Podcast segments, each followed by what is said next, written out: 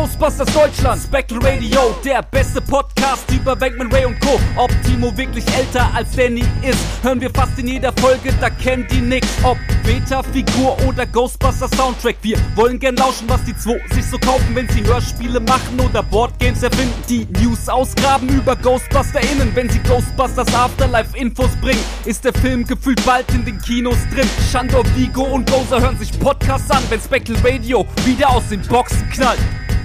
Spectral Radio, der Ghostbusters Deutschland Podcast mit Danny und Timo.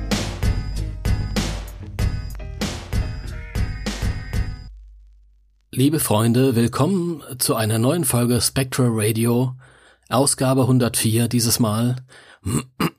Wir freuen uns, dass ihr alle wieder dabei seid. Ich habe all die Freundinnen unter den Teppich gekehrt, das ist unmöglich. Ich möchte äh, mich entschuldigen an dieser Stelle. Es war einfach nicht in Ordnung. Liebe Freunde und Freundinnen, Spectral Radio, ähm, und hier ist der Danny, der eindeutig in einer besseren Verfassung ist als ich heute. Hallo. Hallo Danny. Ich wollte sagen, was war das denn für eine krasse Begrüßung? Ich wollte ein bisschen Druck machen heute. Danny, wow. wie geht es dir heute? Also wenn die Leute noch nicht äh, abgeschaltet haben, dann geht's mir gut. Warum, warum sollen die Leute abgeschaltet? Ich möchte das debattieren. Ich möchte darüber reden. Warum? Ich möchte heute über was ganz Verrücktes reden. Ich möchte heute über Ghostbusters reden. Ghostbusters. Da, meinst, da, meinst, du, meinst du, das ginge? Das ist möglich. Das, das ist Wunschthema. Das ist möglich. Das ist möglich. Ja. Ich und und herzlichen Glückwunsch. Du hast dir da genau den richtigen Gesprächspartner herausgepickt, denn auch ich Denn auch ich bin ein Ghostbusters-Sympathisant. Nein. Ich mag, herrlich. ich, ich dachte, mag Ghostbusters. Du, okay, ich dachte, du stehst nur auf Masters of the Universe Richtig. und die Ninja Turtles. Richtig, ja. Cool. Dann sind wir jetzt das Ja, Lass doch mal so, so einen Podcast darüber machen. Absolut. Und hier ist Folge 104 unseres Podcasts. Ich glaube, ich habe es vorhin schon mal gesagt. Es hat, ist aber das auch mit so einem gewissen Stolz verbunden. Ich finde, jede Folge sollte jetzt eine Jubiläumsfolge sein. oh nee, nicht, nicht, nicht jedes Mal so, so, ein, so ein Mammut-Ding, das dann so viel Vorbereitungszeit benötigt und nee. Lass mal, das kann auch ganz lange warten. Na gut. Okay. Ich halte halt nur ein bisschen mit meiner Energie inne. Ich will den nicht direkt so rauslassen, damit ich noch genug für die Sendung habe, denn heute, heute. Viele werden es für einen Scherz gehalten haben. Ja das Coverbild und die Folgenbeschreibung. Aber es, es passiert, es passiert. Wir sprechen über Winston. Das ist verrückt. Nach, keine Ahnung, wann haben wir das zum ersten Mal an, angekündigt? Folge 90? Keine Ahnung. Wann wir das zum ersten Mal angekündigt haben, weiß ich nicht mehr. Aber es war sicher mit der Information verbunden, dass das Thema dann nächste Woche kommt. ja. Und zwar jedes Mal. Ja. Aber es war schon dieses Jahr, da, da bin ich mir recht sicher. Ich glaube, deine Idee ist, stammt von diesem Jahr noch äh, schon. Nicht noch, sondern schon, ja. Und da war der Timo auch schon weg. bin ich schon wieder weg? Ich habe, ja, du warst gerade weg. Ich habe äh, jetzt jetzt sehe ich jetzt sehe ich dich wieder verschwommen. Ich glaube, ich mach mal die Kamera aus. Ich mach meine Kamera auch aus. Vielleicht vielleicht äh, ich mach die Kamera. Reizt das die Verbindung nur unnötig? Ja, vielleicht äh, ähm, saugt hier jemand im Internet illegalerweise. Vielleicht hatte so, jemand so. meinen Internet-Code äh, äh, geknackt. Ghostbusters. Wie ist derjenige nur darauf gekommen? Ich weiß ich, es nicht. Vielleicht äh, über Wunder. die Ghostbusters Fußmatte, die vor der Tür liegt. Ich weiß es nicht. Vielleicht über die Ghostbusters-Embleme, die sich manchmal auf meinem Oberarm befinden, wenn ich hinausgehe in die Welt. Ich weiß es nicht. Ich habe keine Ahnung. Vielleicht liegt es an den vielen Protonenpacks, die wir hinein und herausgetragen haben. Ja? Früher ähm, habe ich das noch in der Stille der Nacht gemacht, damit mich meine Nachbarn nicht sehen bei diesen perversen Aktivitäten. Pervers. Ja. Dann kam Hannah, die Cosplayerin, und ich musste ich musste meine äh, Geheimidentität aufgeben. alle haben es gesehen und alle haben getuschelt. Vor allem die älteren Semester. Sie haben sich gefragt, was ist das? Gehören diese jungen Leute einer Sekte an? Was, Ist das Sprengstoff? was hat es damit auf sich? Warum tragen sie Springerstiefel? Und warum haben sie große dämonische Hunde, die sie in ihr Auto tragen? Walter, Walter, ruf Polizei, ruf die Polizei. Es ist, ist nicht ganz normal, ist das nicht. Sowas hätte es früher nicht gegeben. Ja, früher, ne, die, die waren sofort als Erste. Na, lass mal das. Ähm, ja. Aber hey, manchmal, manchmal muss man Geheimidentitäten halt äh, aufgeben. Frag mal Batman. Ja, das stimmt. Hat er seine Geheimidentität aufgegeben? Ach, was weiß ich, keine Ahnung, war ein- einfach nur ein, ein unüberlegter, spontaner Spruch, wie das so oft hier passiert. Aber ich glaube, ich glaube, es gab mal einen Moment in den Comics, ich bin mir nicht mehr sicher, ob es die Niemandsland-Saga war. Bestimmt. Ich glaube, da hat Batman sich zum ersten Mal vor Gordon offenbart und hat seine Maske ab, abgenommen. Und ich glaube, Gordon hat weggeguckt oder so. Ich bin mir nicht mal hundertprozentig sicher. Wenn es jemand besser weiß, wird das sicherlich in die Kommentare schreiben. Ähm, aber ich, ich glaube, er hat sich weggedreht und gesagt, nein, ich möchte das nicht wissen. Schütz dich bitte weiter. Und es war, also ist jetzt nacherzählt sehr blöd, aber ich fand es im Comic sehr, sehr schön in Szene gesetzt. Und es war ein sehr schöner Dialog. Naja, bei so vielen äh, Dekaden an Batman-Comic-History wird es sicher Momente gegeben haben, wo oder oder ähm, Universen oder wie man das nennen mag oder Ja, stimmt. Variationen. Aber das ist doch völlig egal für uns heute. Wichtig Echt? ist, wichtig ist, äh, die Nachbarn sagen, seitdem wir in dieses Haus gezogen sind, haben wir einen Haufen Scheiße gesehen. die sie erbleichen lassen würde. I've seen shit that would turn you white. Ja. Und noch Ist auch heute, übrigens ja, ein Gag, den, den nur ein Schwarzer machen dürfte, darf. In, also wenn es ein Weißer gemacht hätte äh, und dann auf einen Schwarzen gedeutet hätte, wäre es nicht witzig gewesen. nein, das wäre ganz, ganz befremdlich gewesen. Ich hätte auch nicht gewusst, was ich mit solch einem Witz äh, hätte anfangen sollen. Ich wäre niemals Fan geworden. Das Sorry. hätte ich Also, anprangern müssen. rassistische Kackscheiße. Ja, das ist wirklich, wirklich so. Das ist nicht in Ordnung. Wieso muss ich jetzt an Michael Jackson denken? Keiner weiß es. Egal. Shamona.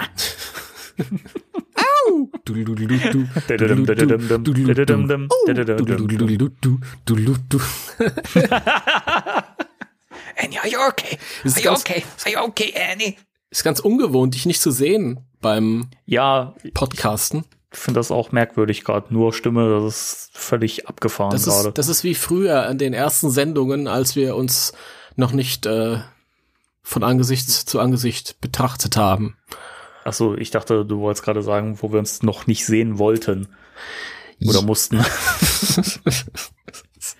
Je nachdem, wie man es äh, ausdrücken möchte. Ja. Das führt uns aber zu der ersten ob obligatorischen Frage. ja. Timo, was gibt's denn bei dir Ghostbusters-mäßiges Neues? Nein.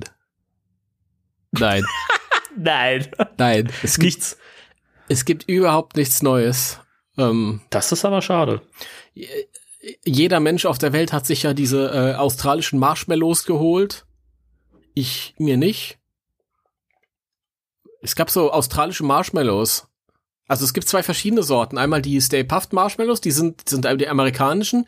Die haben auch genau das Design wie im Film. Und dann gab's australische Marshmallows. Ähm, und die habe ich gerade ganz bei vielen Gruppen gesehen, aber ich habe mir den nicht geholt.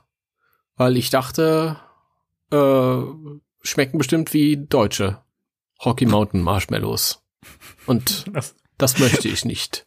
ich dachte, du sagst, die schmecken wie Deutschländer. Ich mag all die Sü Na, das wohl nicht.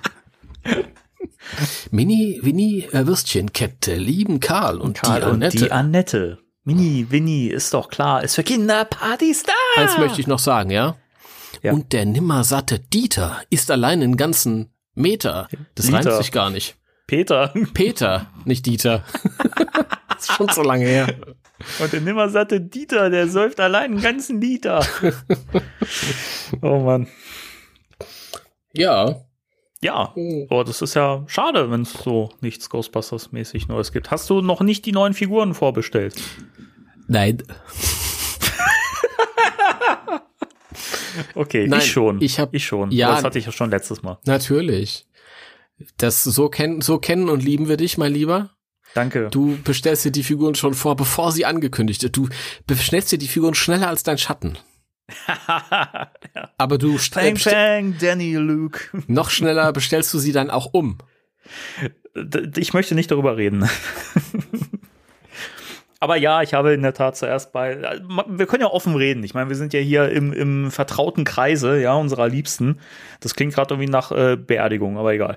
Ähm, und, und, und, und ich habe zuerst bei Zavi bestellt und dachte mir so, hm, die Verpackungen sind mir egal, ich pack die Scheißdinger sowieso aus. Weißt du?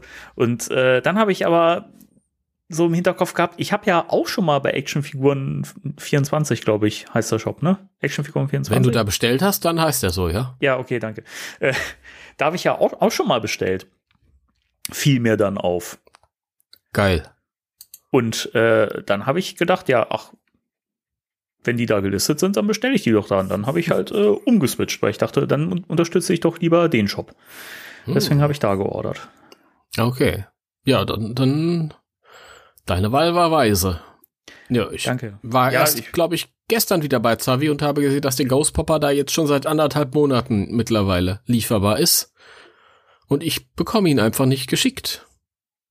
Aber äh, gab es da noch mal wie eine Rückmeldung, eine Info oder hast du noch mal Na. versucht, da jemanden zu erreichen? Nein, ich habe nur, also ich habe einmal dahin geschickt. Das habe ich, glaube ich, auch letztes Mal erzählt oder vorletztes Mal. Und da kam so eine automatisiert, nicht automatisiert, aber so eine sehr, sehr generische äh, Rückmeldung. Ähm, lieber Kunde, vielen Dank an äh, Ihrem Interesse an unseren Produkten. Bitte ähm, sehen Sie uns nach, dass wir im Moment äh, nicht so schnell sind, wie wir das selber gerne hätten, aufgrund der Corona-Pandemie. Und dann scroll ich halt so runter und sehe mir so die ähm, Kundenbewertungen an, die schon irgendwie so acht Wochen alt sind und denke mir, ja toll, geil. Wenn ihr das nicht Super. hierher schickt, dann schreibt mir das doch. Das ist auch Kundenservice. Und das finde ich halt irgendwie äh, so doof bei Zavi und das hast du bei den ganzen deutschen Shops halt nicht. Da hast du halt, ich sag mal, Leute, die das nachvollziehen können, dass du was haben willst und auch spezieller darauf eingehen. Hm? Ja, das habe ich auch schon öfter gelesen, dass der Service bei Zavi äh, wohl nicht so super fantastisch sein soll. Also, wenn jemand äh, da Beweise für das Gegenteil hat, ja, oder sagt, äh, nee, Moment, ich habe aber gute Erfahrungen gemacht, dann lasst uns das mal bitte wissen. Wir, äh, wir korrigieren uns natürlich auch gerne. Mhm. Ja.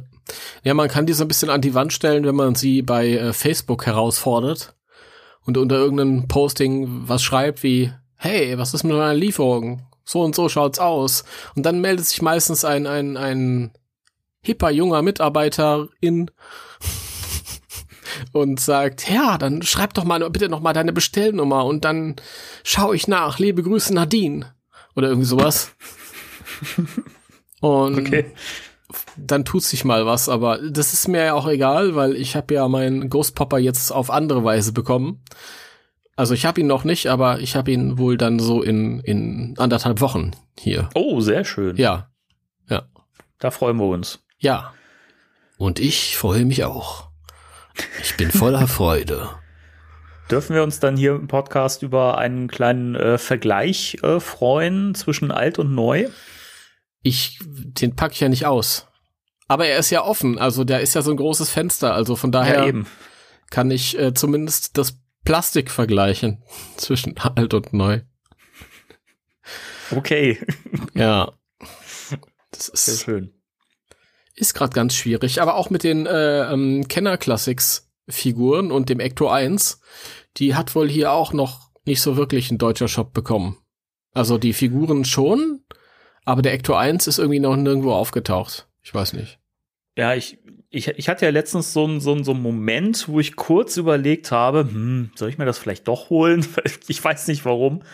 Und habe dann auch mal so ein bisschen in den Shops äh, gestöbert und witzigerweise sind, also Figuren und Fahrzeug zusammen kriegst du, glaube ich, in keinem Shop mehr. Also, dass du im gleichen Shop beides bekommst, ist Mhm. nicht mehr machbar, weil äh, der Ek Ecto in der Regel ausverkauft ist, aber auch viele Shops, die dann den Ecto haben, halt die Figuren dann nicht mehr haben. Also es war ziemlich, ziemlich absurd und irgendwann habe ich mir dann gedacht, ach scheiß drauf, ich, keine Ahnung, die stelle ich mir wie die alten oder wie, wie die erste Wave halt auch im Prinzip nur hin und äh, habe sie dann eh nur im, im, im Podcastzimmer halt stehen. Und dafür brauche ich halt die Geisterfiguren und den Wagen nicht. Also es ist mir dann auch irgendwie ein bisschen zu, zu viel dafür. Und äh, dann habe ich mir gedacht, ach komm, dann sollen soll noch die Leute bestellen, die noch, die noch nichts haben davon. Ja, aber die können ja auch nicht, weil das ist ja überall vorausverkauft. Ja, das ist da habe ich tatsächlich, also ich habe ja äh, eigentlich erwarte ich noch so ein Ecto 1, aber da weiß ich auch nicht, woran ich bin, da kann ich auch nichts großartig sagen. Und dann habe ich auch gestern, wo ich beim Tavi war, geguckt, einfach nur mal neugierigerweise, wie es da um den Ecto 1 äh, steht und weil es mhm. ja englischer Versand und nicht deutscher und die haben es aber auch schon ausverkauft. Es ist so schlimm. Also keiner hat den richtig bekommen und teilweise ist er aber schon wieder ausverkauft und das ist, ach, es macht keinen Spaß. Nee, das ist echt irgendwie nervig. Weißt du, da wünscht man sich halt echt wieder die, die, Zeiten zurück, wo man einfach in den Laden gegangen ist und sich das Zeug einfach da gekauft und mitgenommen hat, wenn man es gesehen hat, so, ne? Ja, was, was ist euer Problem? Ich kann doch jetzt auch in den Laden gehen, kann mir überall wieder He-Man-Sachen kaufen. Äh, das, das, das ist Wahnsinn, oder? Das hätte ich auch nicht gedacht, dass das mal irgendwann wieder geht. Also, ja, und das, das ist ja auch nicht so, dass jetzt das irgendwie so voll der Burner ist bei den Kindern. Das kaufen sich auch nur alte Säcke. ja, stimmt. Ja, und also das kann irgendwie nicht das Argument sein, dass wir da keine, keine Kundschaft für haben. Äh, ich, ach, ich weiß nicht. Ich bin mit der Gesamtsituation unzufrieden.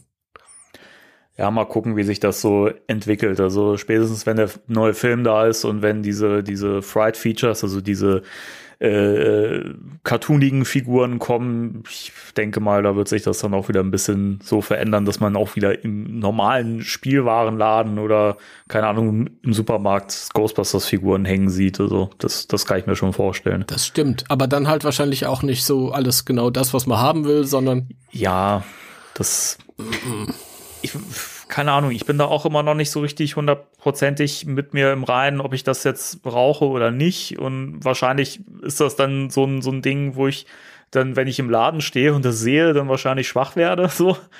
Aber ich weiß nicht, ich habe momentan echt solche Platzprobleme schon, dass ich momentan echt irgendwie sehr genau überlegen muss, was ich mir kaufe. Und selbst bei den neuen Figuren, die ich mir jetzt von der Plasma Series vorbestellt habe, muss ich echt gucken, wo ich die unterbringe. Ne? Das wird mm. echt knapp. Also ich muss langsam echt mal ein bisschen ausmisten.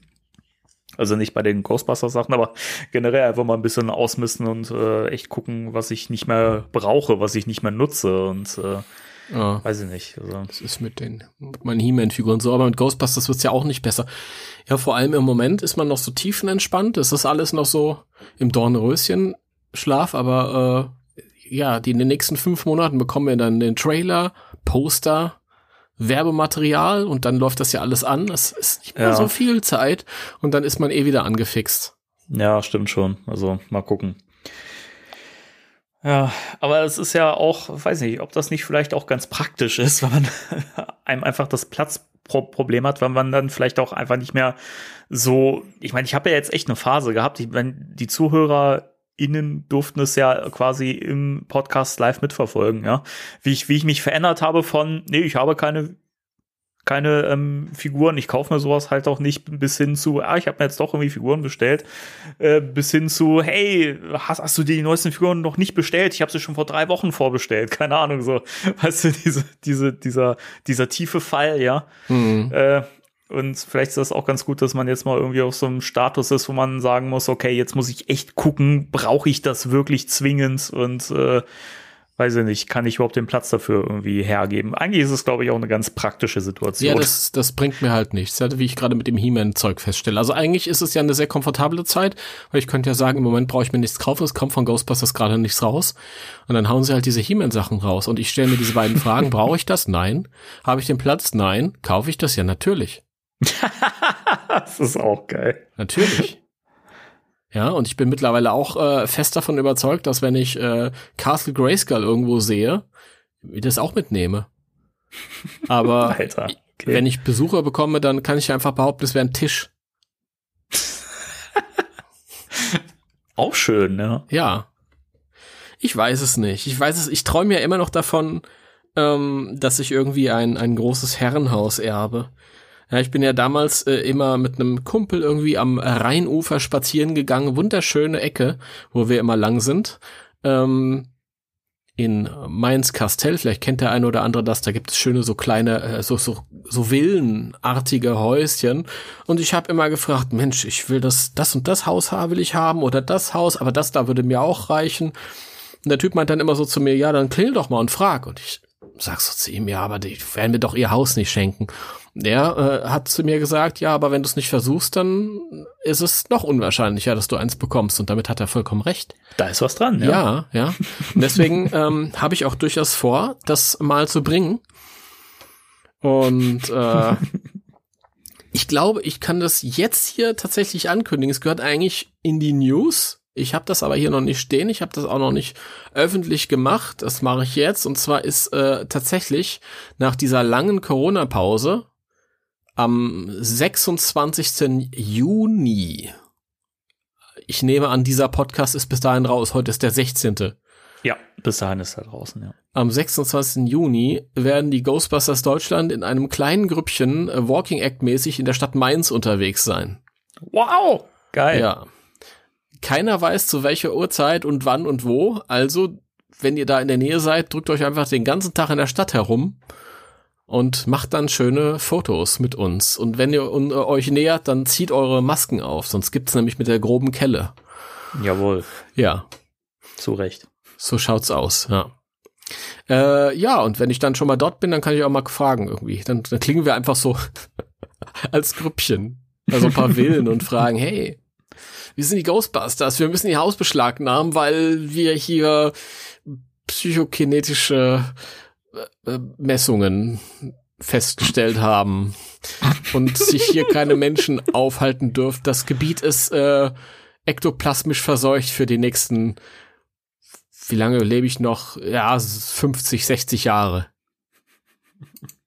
Ach so, ja, wenn Sie bis dahin auf mein Haus aufpassen. Ach so. Also, Erwin, wir müssen hier raus. wir müssen hier raus. Die Bundeswehr steht vor der Tür. Gertrud, Gertrud, wo ist denn los? Was ist denn los? Wer ist denn da? Pack mal die Koffer. Oh, ja. Wir ziehen Ja, aufs bin- Land. Zu meiner Mutter. Oh, Mann, ja, zu deiner Mutter. Alter, das, das nimmt hier komische Züge an. Gut. Ja. Das sind Ja. meine Neuigkeiten. Und bei dir?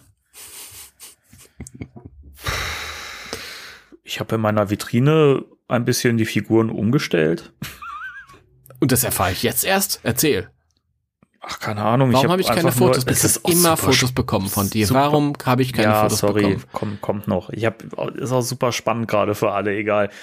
Ich habe halt mal wieder meine, äh, meine wunderbaren Mesco-Figuren ein bisschen umgepost und nein, sie fallen nicht um. und habe sie jetzt so ein bisschen äh, in, äh, ja, Kampf, in, in, in, erschreckter Kampfposition mit äh, Slimer und den Terror Dogs äh, auf, aufgestellt. Und es sieht sick und schick aus. Und, und äh, ich musste äh, die, die Box von den Mescos, äh, leider, die hat jetzt ja oben auf dem Schrank stehen mit den, mit den Vinyl Idols so davor positioniert. Das muss, muss ich da wegnehmen, weil ich ein bisschen Platz für meine Biomutant Collectors Edition schaffen musste, die jetzt an dem Platz steht. Ja, Sieht es auch ein bisschen, bisschen au- aufgeräumt aus als vorher. Und die Schachtel habe ich jetzt unter den Schrank erstmal geschoben. Ja, siehst du, genauso mache ich das auch. Wenn ich da meinen Castle Grayskull hole, dann schmeiße ich erstmal meine äh, Statuen raus. Und dann habe ich auch schön Platz, um die, um das Ding prominent hinzustellen. Ich habe ja nichts weggeschmissen, Mann. Ich wollte die auch nicht wegschmeißen, das habe ich jetzt nur so lapidar gesagt. Die stelle ich dann in den Garten als Gartenzwerge. Das finde ich gut. Ja, Ghostbusters Gartenzwerge, warum ist da noch keiner drauf gekommen? ist bestimmt, ist bestimmt. Ich Und wenn als. Bootleg in Indien oder irgendwo. Ich aber das jetzt. Ist da. es gibt zumindest Horrorgartenzwerge. Das weiß ich. So. Hm. Und? Nix. Nichts, gar nichts. Nix. Das kann doch nicht wahr sein. Ist es. Ich bin enttäuscht. Ghost Boosters. Was heißt denn Gart ein Gartenzwerg auf äh, Englisch? Gar Gartengnome oder? Ah ja, Gnome. Ich hätte jetzt Dwarf gesagt, aber Gnome, du hast recht. Alter, Alter, da gibt's einen. Zumindest mit einer, mit einer Ghostbusters Mütze und einer, naja, fast Uniform an. Bist du in der Bildersuche? Ja. Ja, ich sehe ihn auch. Ich sehe ihn auch. Siehst du, es gibt alles. Ich, okay. Ich, jetzt bin ich beruhigt. An irgendjemand erinnert er mich. Ich weiß jetzt nicht genau an wen, aber ist das nicht Craig Goldberg? Ich weiß es nicht. ich finde, er sieht ein bisschen aus wie David der Kabauter ist er 100 Jahre alt. Er lebt in einem Zwergenhaus versteckt im tiefen Wald. Das er hilft, wo er nur kann, dieser kleine Zwergenmann. Ich habe das nie geguckt, weil ich als Kind immer dachte, das ist ein äh, Rip-Off von Pumuckel. War es nicht. War, war ja rein äh, Zeichentrick. Ja, das war mir nicht so bewusst, weil ich es ja nicht geguckt habe. Es gab, es gab aber in der Tat einen äh, Rip-Off. Ähm, das war ein deutscher Film, der hieß Hachipu. Richtig. Richtig. Den habe ich früher auch öfter geguckt. Richtig. Ich erinnere mich an Hachipu und es tut mir leid, aber ich habe noch ein bisschen runtergescrollt und da sehe ich die Blues Brothers Garden Gnomes. Die sehen Ach, cool wo, aus. Wo, ich habe einfach in der Suche ein bisschen runtergescrollt. Alter, wie geil ist das denn? Die sind ja super. Ja. Die bestelle ich mir gleich bei drunkmall.com. die sind ja super. Fantastisch. Ich glaube, äh, das, das, das wäre was, was ich mir in den Garten stellen würde. Das, das, das, ist ja schon, das ist ja schon cool. Also. Lustig ist, ich habe noch ein bisschen weiter runtergescrollt und da sehe ich eine, eine Rowan-Action-Figur von Mattel. Ja, okay. Ja, was ist jetzt die Nachricht? Soll ich mir den auch in den Garten stellen? Eieiei, was für brutale Gartenzwerge. Es gibt Leute, guck da mal nach, gib mal irgendwie Garden Gnomes einem einfach nur und gibt so verrücktes Zeug. Da gibt es echt wahnsinnige, wahnsinnige Sachen. Nee, da war ich gartenzwergmäßig, als Kind war ich da immer sehr, sehr klassisch konservativ. Ich mag die ganz normalen Gartenzwerge. Nicht so Zombie-Zeug und das will ich nicht. Naja, gut, okay, also auch nicht wirklich viel, also bei uns beiden. Richtig. Dann können wir in die News gehen, oder? Jawollo. Spectre Radio News.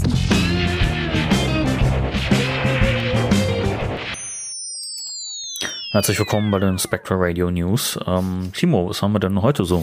Wir haben neue Folgen der Ghostbusters, sowohl als auch Real als auch äh, Extreme. Und äh, ich würde hier anfangen bei Cry Uncle, denn du sagtest, das hatten wir noch nicht besprochen beim letzten Mal. Ja. Ja. Ähm, zu Deutsch hieß die Folge Der ungläubige Onkel Cyrus. Beziehungsweise auf VHS-Videokassette hieß es Der unglaubliche Onkel Cyrus. da, Cyrus. Ja. Und das war ganz falsch. Da war alles falsch, denn der war gar nicht unglaublich. Der war ungläubig. Das ist ein Unterschied, liebe Übersetzer.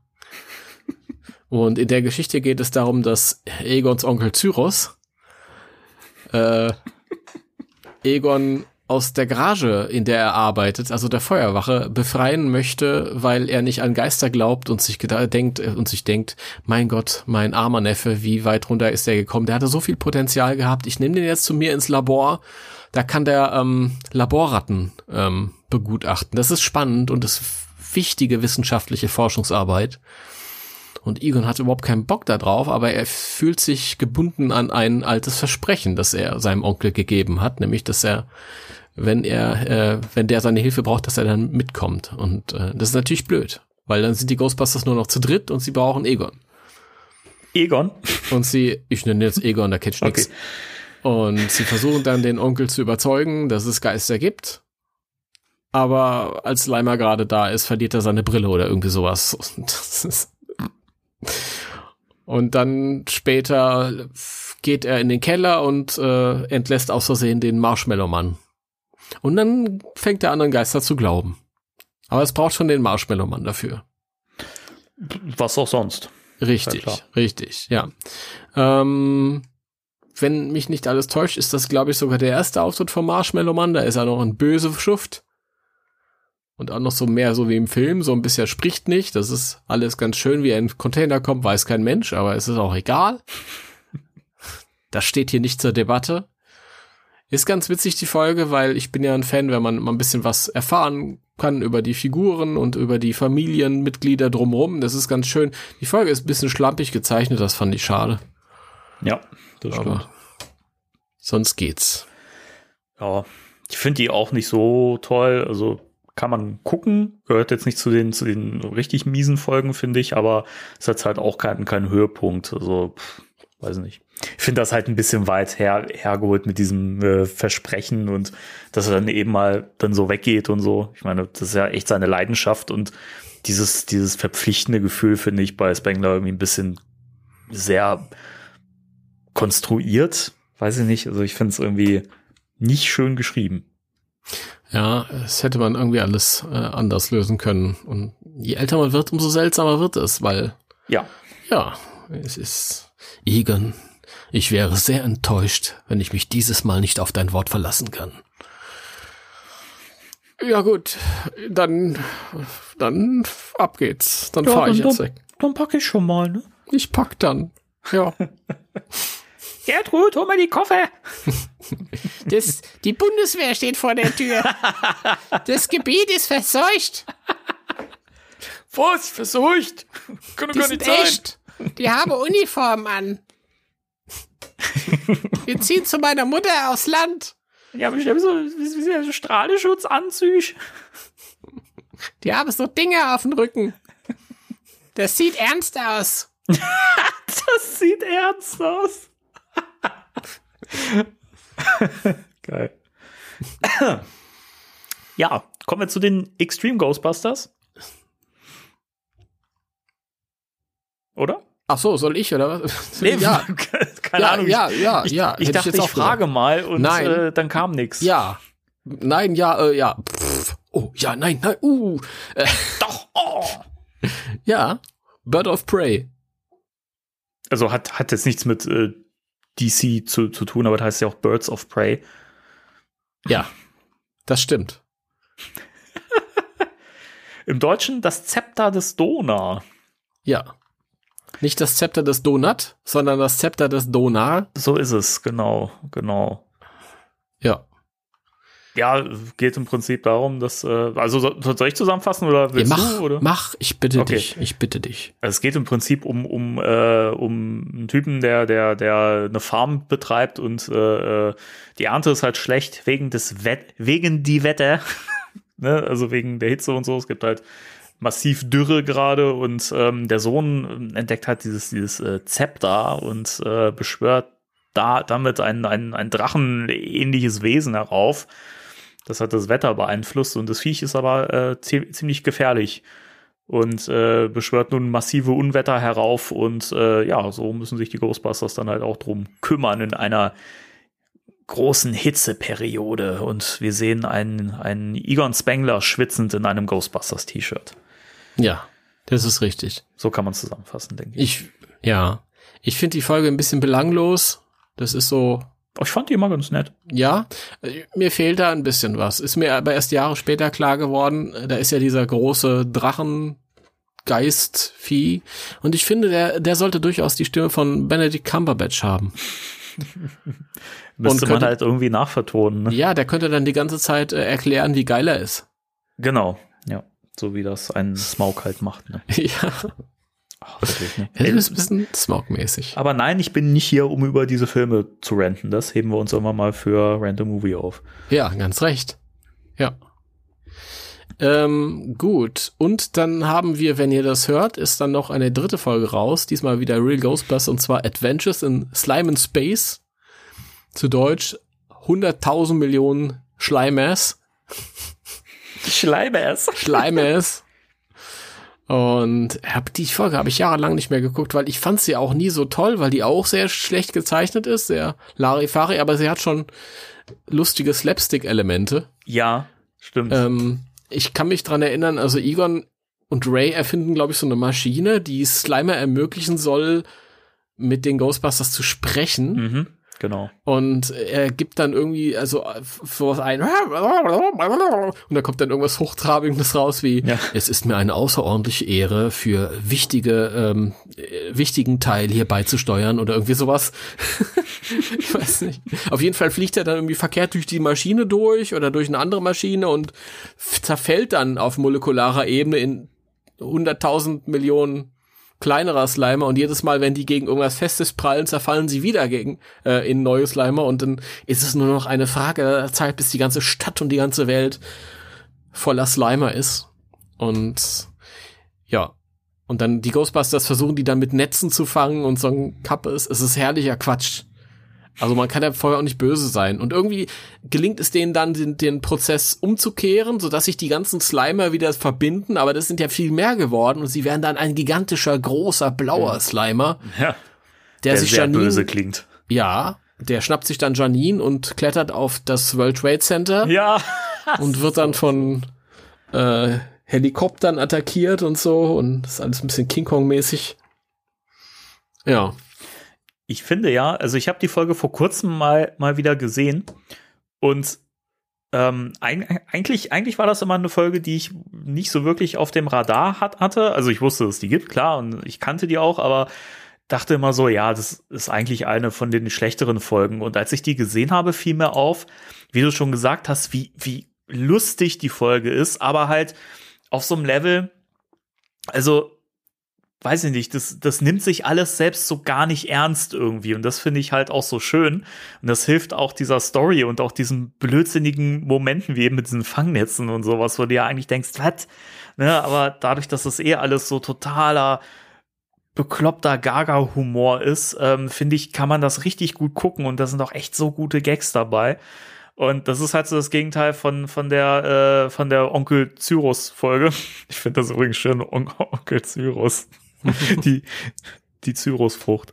Ähm, und äh, weiß nicht, da hast du es halt irgendwie so, das, das nimmt sich so ernst und dann ist das irgendwie so, so schlecht geschrieben und hier ist es halt irgendwie so überzogen, weiß ich nicht, kann, du kaufst der Folge alles ab irgendwie so, nimmst das alles so hin und denkst dir, ja, okay, passt schon, ist halt lustig so, ne?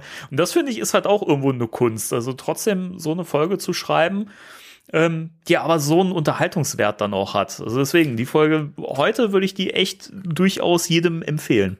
Ja, dem, dem stimme ich zu. Vielen Dank.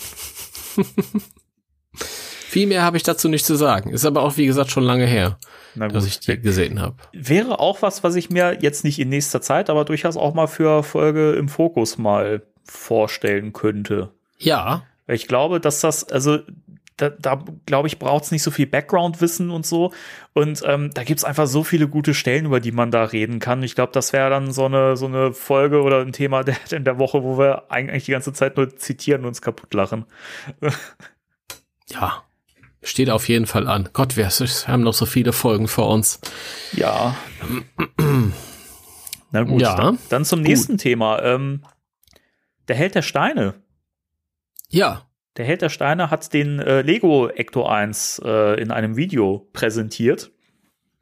Mhm. Und ähm, um das nochmal so ein bisschen äh, in Kontext zu, zu setzen, wer den, also ich glaube, die meisten kennen den Held der Steine, wenn man sich ein bisschen mit Lego befasst und so. Der Held der Steine ist halt ein YouTube- Kanal, der sich halt mit äh, Klemmbausteinen beschäftigt. Also der Typ hat ja auch einen eigenen Laden und so und dementsprechend bespricht er halt Lego-Produkte, aber eben auch andere Hersteller, die eben so Klemmbausteinsysteme machen. Und ich glaube, wenn man so diesen Trubel so ein bisschen mitbekommen hat, es gab ja so einen Skandal. Ähm, Lego hat ihm ja äh, dann untersagt, dass das Logo, was er hatte, weiter zu verwenden, wo halt ein Klemmbaustein drin war. Ähm, und äh, noch so ein paar Dinge, die ihm untersagt worden sind. Also es gab da ziemlich viel Streit öffentlich auch mit, mit Lego, obwohl er eigentlich eine gute Werbeplattform trotzdem auch ist für deren Produkte. Und man merkt aber auch, dass er natürlich seit geraumer Zeit, oder seit längerer Zeit eben auch ein bisschen Probleme mit Lego hat, weil man über die Qualität halt auch inzwischen echt gut mal streiten kann und auch so, was die Preispolitik angeht. Also ähm, guckt euch mal da so ein bisschen durch den Kanal durch, auch wenn ihr euch nicht so für Lego begeistert, ähm, ist es trotzdem sehr, sehr spannend. Also ich baue ja auch kein Lego, aber ich finde den Kanal einfach super informativ und unterhaltsam auch. Und er hat halt zwei Videos hochgeladen parallel. In dem einen hat er eine Batman-Maske von Lego besprochen, die nicht so gut weggekommen ist bei ihm, um es mal nett zu sagen. Und dann gab es eben auch diese Besprechung von dem Lego Ecto 1, der ja letztes Jahr erschienen ist. War das letztes Jahr? Ja. Ja. Mein Gott, die Zeit fliegt. Ähm, und der kommt hier sehr, sehr gut weg. Und ähm, das ist wirklich ein schönes Video geworden. Könnt ihr euch mal bei, bei YouTube angucken, der Held der Steine. Ähm, wirklich ganz toll. Ähm, und da merkt man auch wirklich, dass das Produkt halt auch seinen Preis irgendwie wert ist. Ich meine, inzwischen kostet das ja irgendwie knapp 140 bis 150 Euro. Mhm. Und ähm, ich bin auch inzwischen echt am überlegen, ob ich mir den mal hole, zum Bauen zumindest, und ob ja. ich dann, wenn ich keinen Platz mehr habe, den ich irgendwann mal weggebe. Also mal gucken. Hole ihn dir.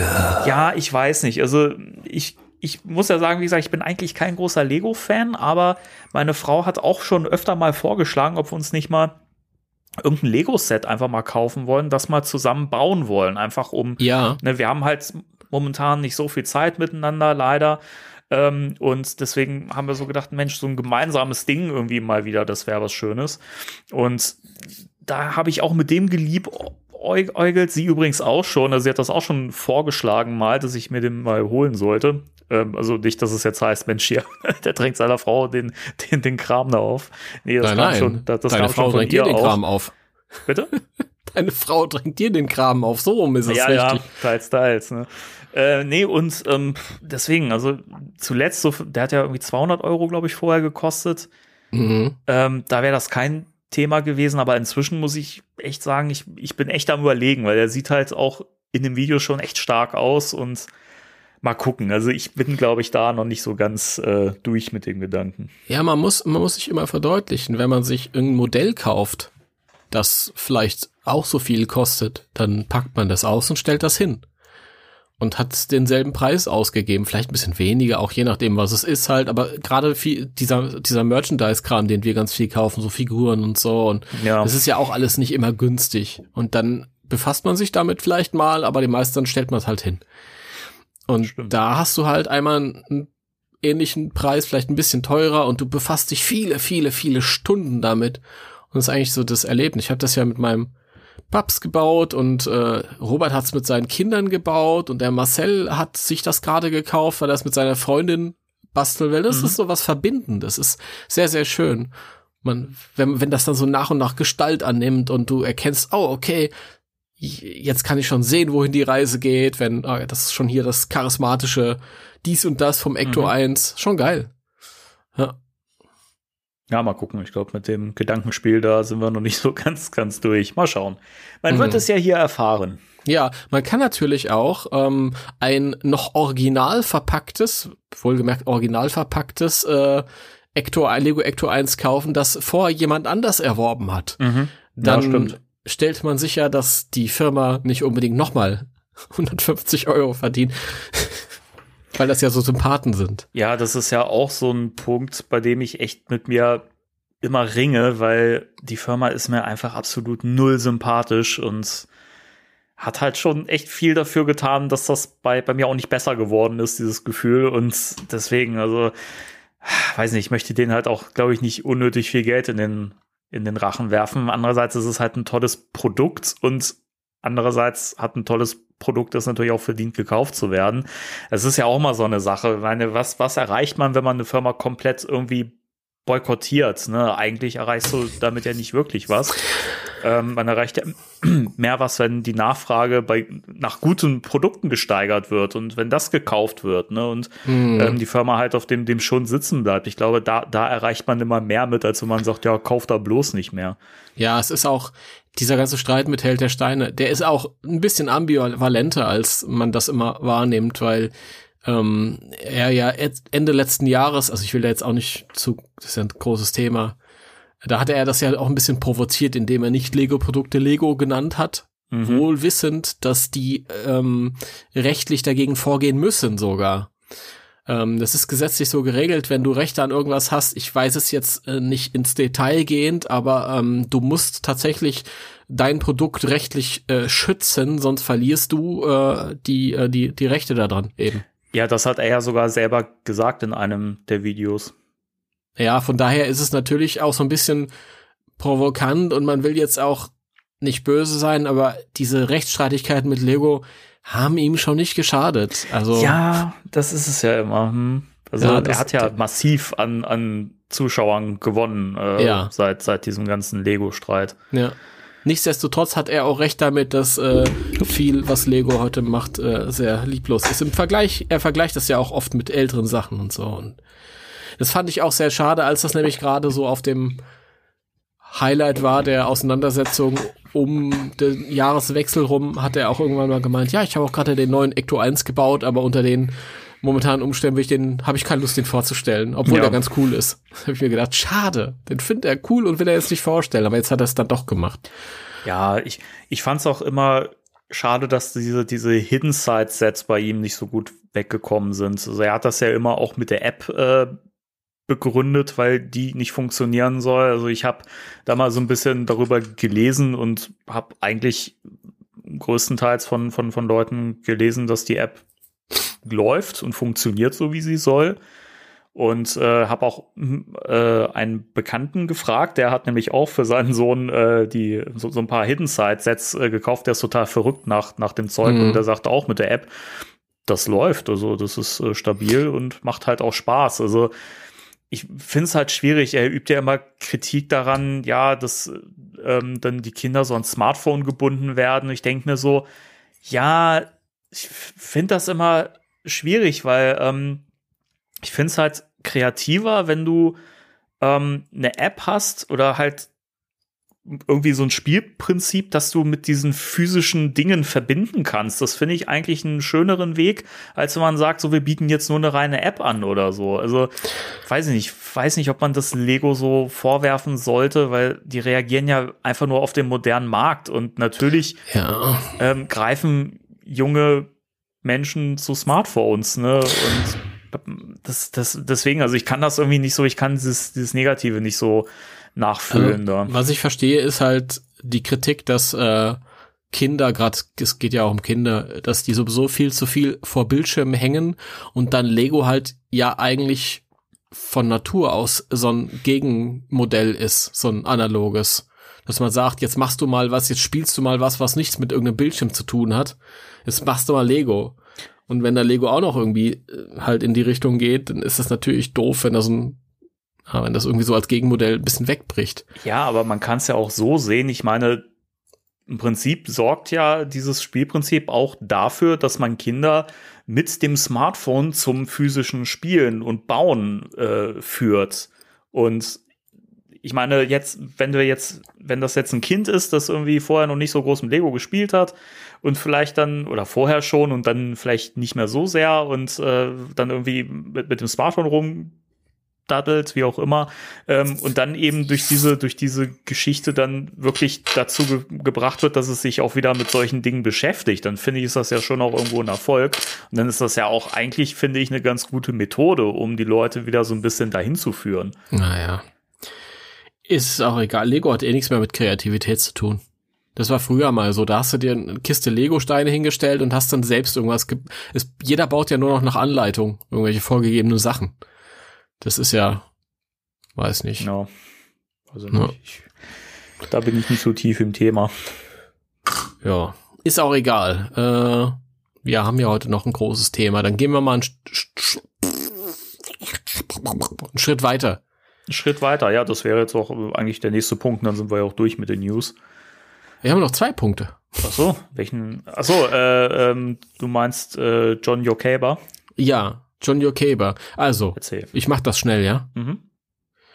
äh, Ghostbusters Account bei YouTube hat ein äh, Video hochgeladen. Es gibt ja so T-Shirts zum Ghostbusters Day, verschiedene Motive von verschiedenen Künstlern. John Yokaber, ein cooler ähm, Fan und Illustrator, hat auch ein Motiv beigesteuert und der YouTube-Kanal der Ghostbusters hat ein kleines Hintergrundvideo dazu hochgeladen. Ist nur eine Minute, da wird er vorgestellt und was in seinem Kopf vorgeht und äh, wir finden ihn alle cool. Schaut euch dieses Video an. Ist nichts Besonderes, ist es aber, ja, wie gesagt, nur eine Minute, das kann man mal irgendwie so mitnehmen. Fertig. Ja, genau. Gut, dann springen wir direkt zum nächsten Punkt, oder? Ja. Also, ein Fanprojekt, das, äh, glaube ich, ähm, ja, gerade für ziemlich viel äh, Furore sorgt, äh, das gerade in der Mache ist. Und zwar geht es um eine Fanmade äh, Animationsserie, die da heißt 13 Doors of Shandor. Und ähm, es gibt dazu einen Teaser, es gibt dazu auch eine Facebook-Seite mit äh, weiteren Informationen und Bildern. Im Prinzip wird hier die Geschichte erzählt, wie Egon Spengler ähm, nach Somerville gekommen ist und warum vor allen Dingen und äh, was sich eben vor dem neuen Film Ghostbusters Legacy äh, ereig ereignet hat. Und ähm, ja, also die Bilder sehen super cool aus. Äh, den Teaser finde ich auch sehr schön gemacht. Das der, der Ecto 1, den man sehen konnte, der sieht ja schon sehr nach Real Ghostbusters aus, finde ich, vom mhm. Style her. Das fand ich schon ja. mal sehr cool. Ähm, das Gesicht von Spengler sieht auch cool aus. Das hat ja alles so ein bisschen Stop-Motion-Ästhetik, finde ich.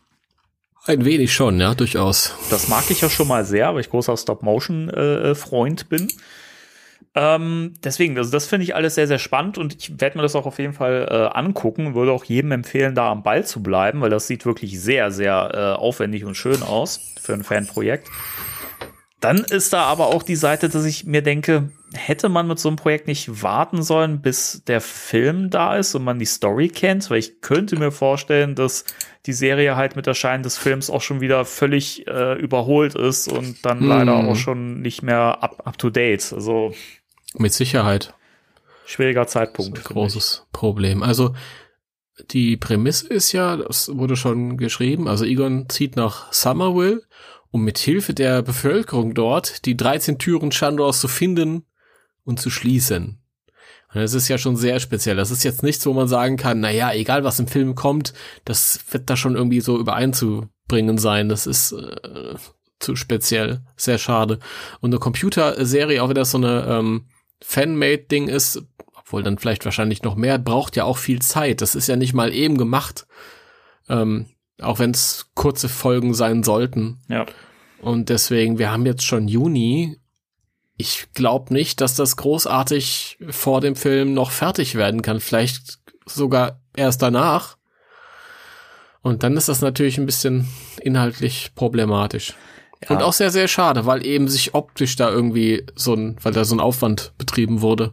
Ja, das finde ich halt auch. Also wenn, wenn man das jetzt wirklich dann, äh, nachdem der Film draußen ist und man mehr Informationen eben hat und die Story kennt, machen würde, dann könnte man ja viel schöner daran anschließen. Also ich ich finde es grundsätzlich super, so ein Fanprojekt äh, zu, zu machen, weil, wie gesagt, sieht einfach super aufwendig und schön aus, keine Frage. Und bin da auch sehr gespannt drauf und werde es mir auf jeden Fall rein, reinfahren.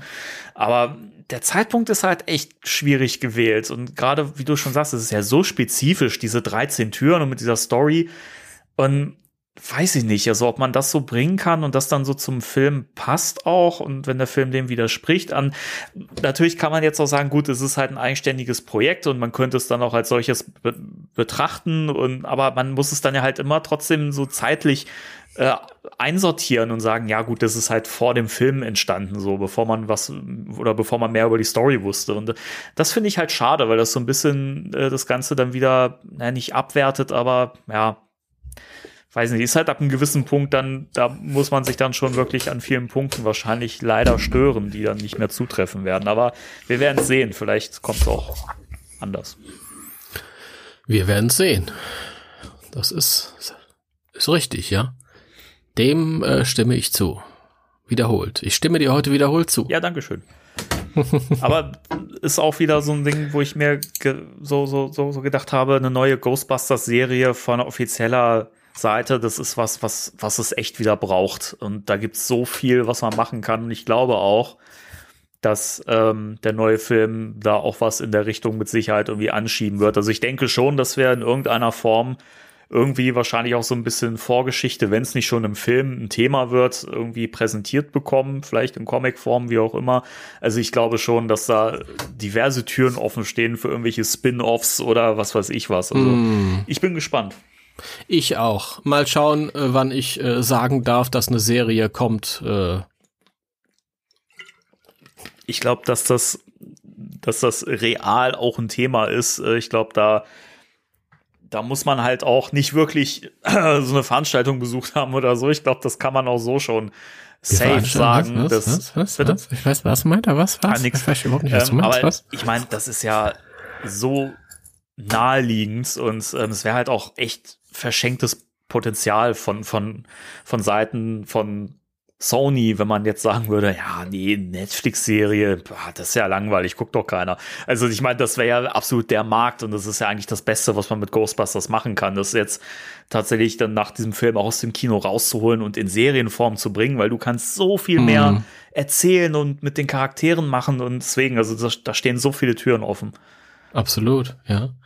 Aber wenn ich so einen Ghostbusters-Trailer für, für eine Serie sehen würde, so wie äh, zu dieser Netflix-He-Man-Serie, wäre schon geil. Ja, Also es muss ja gar nicht, ist ja völlig egal, was ein Format das hat. Ob das jetzt animiert ist, ob das jetzt eine Realserie Ja, ist eben. oder eben halt äh, so eine CGI-Serie, also vorhin mit animiert meinte ich Zeichentrick klassischen.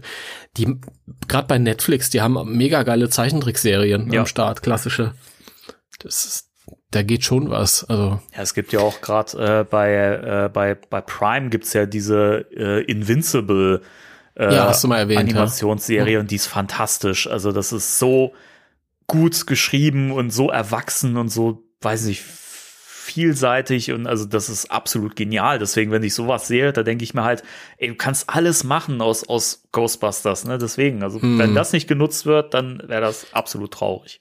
Ja, gerade äh, äh, klassischer 2D-Zeichentrick hat, glaube ich, in der, bei den Streaming-Diensten so ein neues Zuhause gefunden und die, da werden auch Ja. richtig geile Studios beauftracht. Ja, stimmt. Das ist ja jetzt äh, nicht nur das He-Man, ich habe ja Castlevania gesehen und ähm, Ja, auch äh, absolut empfehlenswert. Ähm, Habe ich zumindest mal rein, reingeschaut und das fand ich auch absolut genial. ja, ist mega. Ähm, ja, Dann, äh, dann ist jetzt der Moment gekommen. jetzt ist der Moment gekommen, nachdem wir schon eine Stunde fast verquatscht haben. Gut, Thema der Woche. Thema der Woche.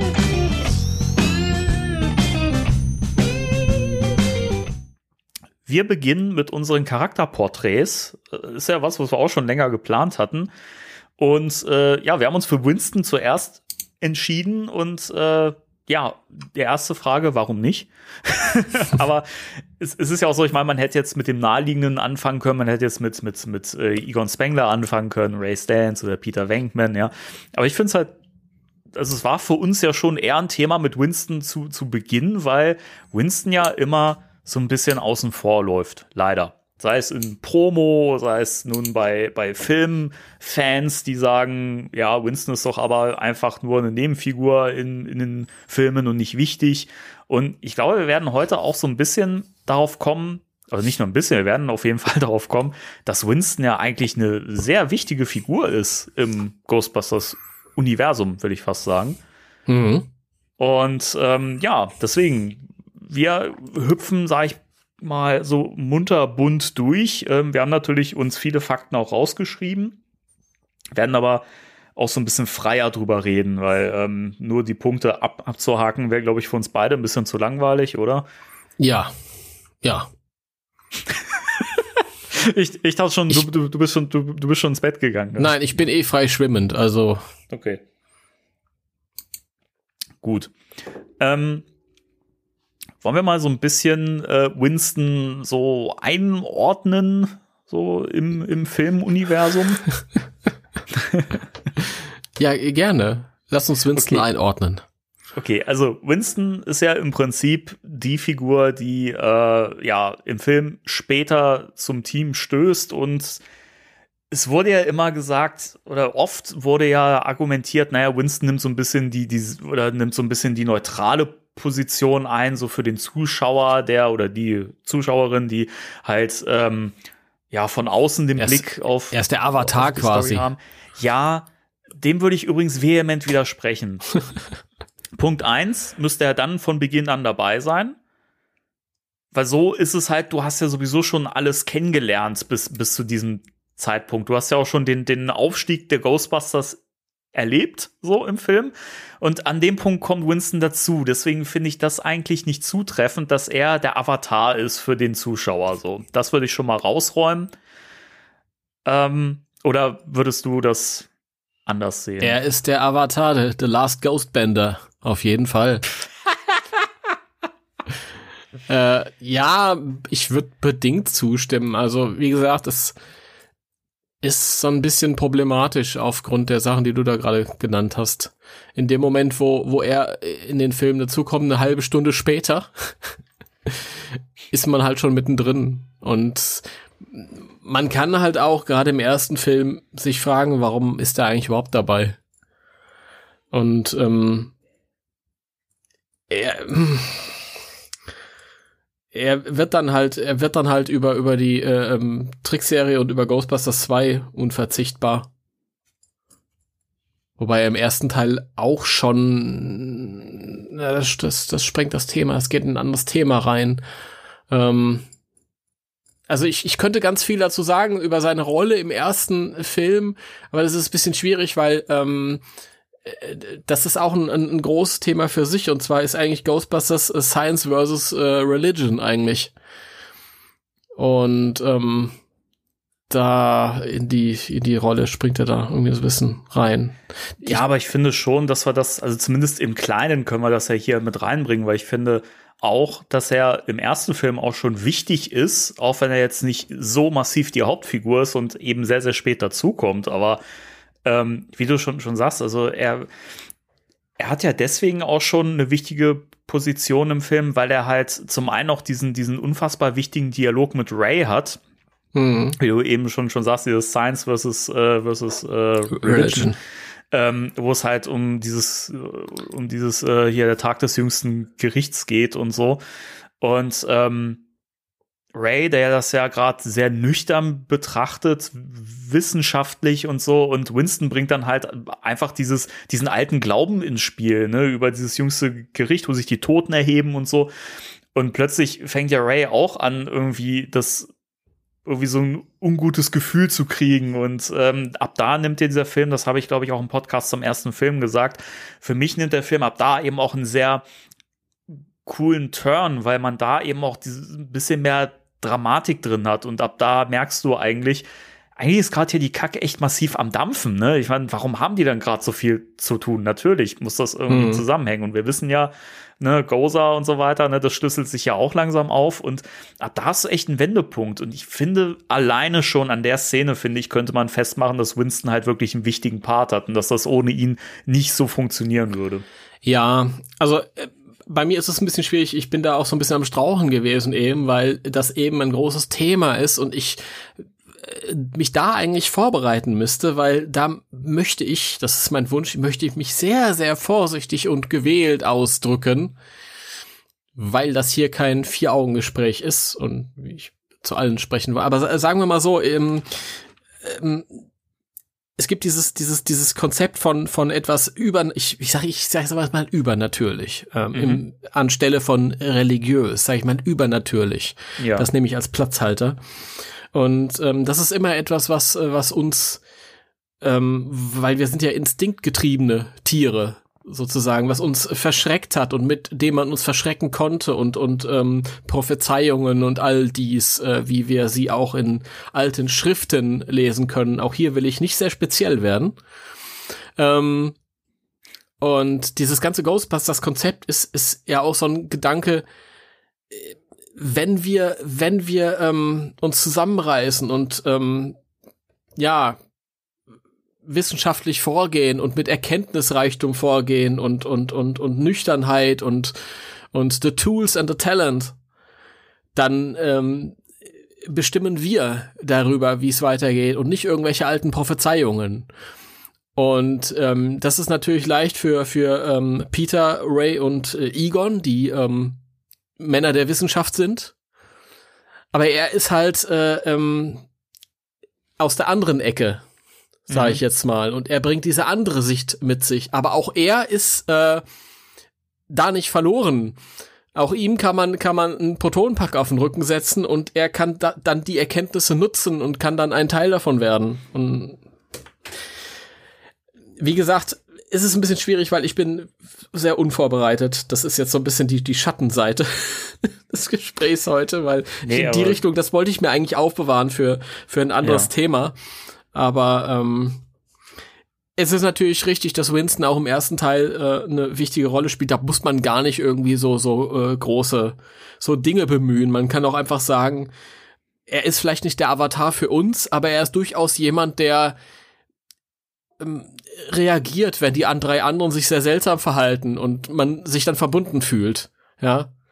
So nach dem Motto, oh Gott, die schon wieder, das, das, wo bin ich hier reingerutscht? Das kann doch wohl nicht wahr sein. und das, ja. Du das halt auch so empfindest, wenn du, wenn du denen dazu siehst. Ja, also ich finde halt, ähm, ja, schon. Also man, man hat natürlich durch ihn schon so ein bisschen halt dann die, die Figur, die halt neu dazukommt von außen und halt den Blick auch von außen hat. Aber wie gesagt, es ist halt wirklich, also diese, diese, diese Avatar-Theorie, die kann ich absolut nicht unterstützen, weil dann hätte er wirklich vom Beginn an des Films dabei sein müssen. Das hast du ja im Prinzip auch jetzt modernes Beispiel wäre jetzt äh, dieser neue Mortal Kombat Film, wo, wo man halt auch eine komplett neue Figur reingeworfen hat, die von Beginn an zu sehen ist und mit der man sich dann halt irgendwie so ein bisschen oder durch die man das dann erlebt und die anderen bekannten Figuren dann äh, äh, mitbekommt. Und das ist ja halt bei Winston nicht der Fall. Deswegen, aber grundsätzlich ist er schon absolut wichtig und ich finde das spannend, was du gesagt hast. Also er vereint ja auch so ein bisschen dieses äh, Glauben- und Wissenschaftsding. Und ähm, das finde ich auch ein wichtiges Element, weil ähm, Glaube und Wissenschaft ist ja nichts, was, was sich gegenseitig immer so ausschließt. Also ich finde, das kann man ja, man kann ja durchaus ähm, wissenschaftlich und faktenorientiert vorgehen oder leben und trotzdem ja äh, ähm, an, an Gott glauben und so. Das finde ich halt äh, schön, dass man hier eine Figur hat, die das beides auch ein bisschen vereint und zeigt, hey, ne, man kann, man kann ja auch beides, ne? Und das finde ich funktioniert mit Winston sehr, sehr gut, weil er halt auch so ein super geerdeter Charakter ist. Hm. Das ist er auf jeden Fall. Das ist er. Also für mich funktioniert es so ein bisschen. Ähm, das mit dem Avatar-Ding ist, ist schwierig, weil ich muss ehrlich sagen, dass ich mich so in allen Figuren so ein bisschen wiederfinde. Ich finde, alle Figuren ergeben so einen kompletten Menschen. das, das ist auch schön, die, die, die Theorie. Ja. Ja, weiß ich nicht. Also auf der einen Seite wir, wir haben doch alle einen kleinen Ray in uns, der so total enthusiastisch sein kann, je nachdem, was gerade passiert. Und jeder von uns kann auch skeptisch sein und kann sich denken, oh mein Gott. Ja, so ein Peter ist schon schwierig, da ist, da gibt's nicht ganz so viele, aber ja, ich weiß nicht, das ist, mittlerweile habe ich halt auch Probleme zu sagen, das und das ist meine Lieblingsfigur. Die, die denken alle, okay, Egon ist eine Lieblingsfigur, ist aber gar nicht so. Das ist switcht manchmal so, ja. Da kommt ein neuer Trailer raus und dann bin ich Ray. Ja? da sitze ich in der Gesellschaft von verlorenen, gegangenen Seelen irgendwie abends und die unterhalten sich miteinander und ich sitze daneben und denke mir, okay, gerade bin ich Peter, weil ich könnte das so bös kommentieren, aber ich mach's halt nicht. Na, und manchmal bin ich auch Winston und äh, ich gerate dann in eine, in eine, äh, ja, in eine Runde von eingespielten Figuren, die alle ein bisschen anders ticken als ich und denke mir, wo bin ich da reingeraten? Faszinierend, aber ich gebe mir dann Mühe, Teil davon zu sein und dann gelingt es mir auch. Und ja. Ja. Also die, die Rolle, die Winston im ersten Film hat, ist eine andere, als die er dann später in der Serie sowieso und im zweiten Film einnimmt. Im zweiten Film ist es ja sowieso eine Schande, das muss man ja wirklich sagen. Keine Schandor, sondern eine Schande, dass er so spät erst kommt, weil da gab's ja gar keine Begründung für. Ja, wirklich. Ja. Ich bin aber auch tatsächlich vor, ich kann verstehen, dass Ernie Hudson äh, sich ausgekotzt hat, dass seine Rolle so runtergestrichen wurde auf, auf ja, mehr oder weniger im Vergleich zu den anderen im ersten Film, ja, mehr oder weniger eine große Nebenrolle oder eine begleitende mhm. Rolle, wo er am Anfang ja relativ früh dabei sein sollte und ja überqualifiziert sein sollte und schwarzen Gürtel in Karate und bei den Marines gewesen ist und was weiß ich nicht alles. Teilweise hat man das ja auch bei den Comics wieder aufgenommen und man ähm, erwartet dann so eine Hauptrolle zu spielen und dann ist man halt irgendwie nur noch so eine größere Nebenfigur. Es ist sehr mhm. schade. Ja, stimmt. Ähm, aber ich fand das gerade ganz spannend, was du gesagt hast zu diesem, zu diesem, zu dieser Team-Geschichte. Äh, ähm, also, dass ja, dass man irgendwie bei jedem der vier Ghost Ghostbusters äh, ans Mikrofon hauen muss. Nee, Entschuldigung. Äh, das das habe ich das, nie gesagt. Dass man, das stimmt, dass man bei, bei, bei jedem irgendwie auch so was von sich selbst wiederfindet oder man sich auch mit jedem irgendwie identifizieren kann. Das ist übrigens ein Thema, ich glaube, das wäre fast schon irgendwann auch mal wieder ein Thema der Woche wert, weil so diese, diese Teammechaniken, also das ist ja auch was, was wir ja auch schon, als wir letztes Mal über diesen, diesen Stream mit dem jungen Cast äh, zu Ghostbusters Legacy gesprochen haben, haben wir das ja auch schon festgestellt, dass dass die ja auch teilweise so ähm, Elemente der alten Ghostbusters anscheinend so in sich tragen in ihren Figuren. Und ähm, ich glaube auch, dass das so typische, so typische Charakterzüge und Elemente sind, die man einfach in so, in so einem Heldenteam, sage ich mal, einfach irgendwie mit reinschreibt, ne? weil das halt Charakterzüge sind, die jeder Mensch auch in sich hat.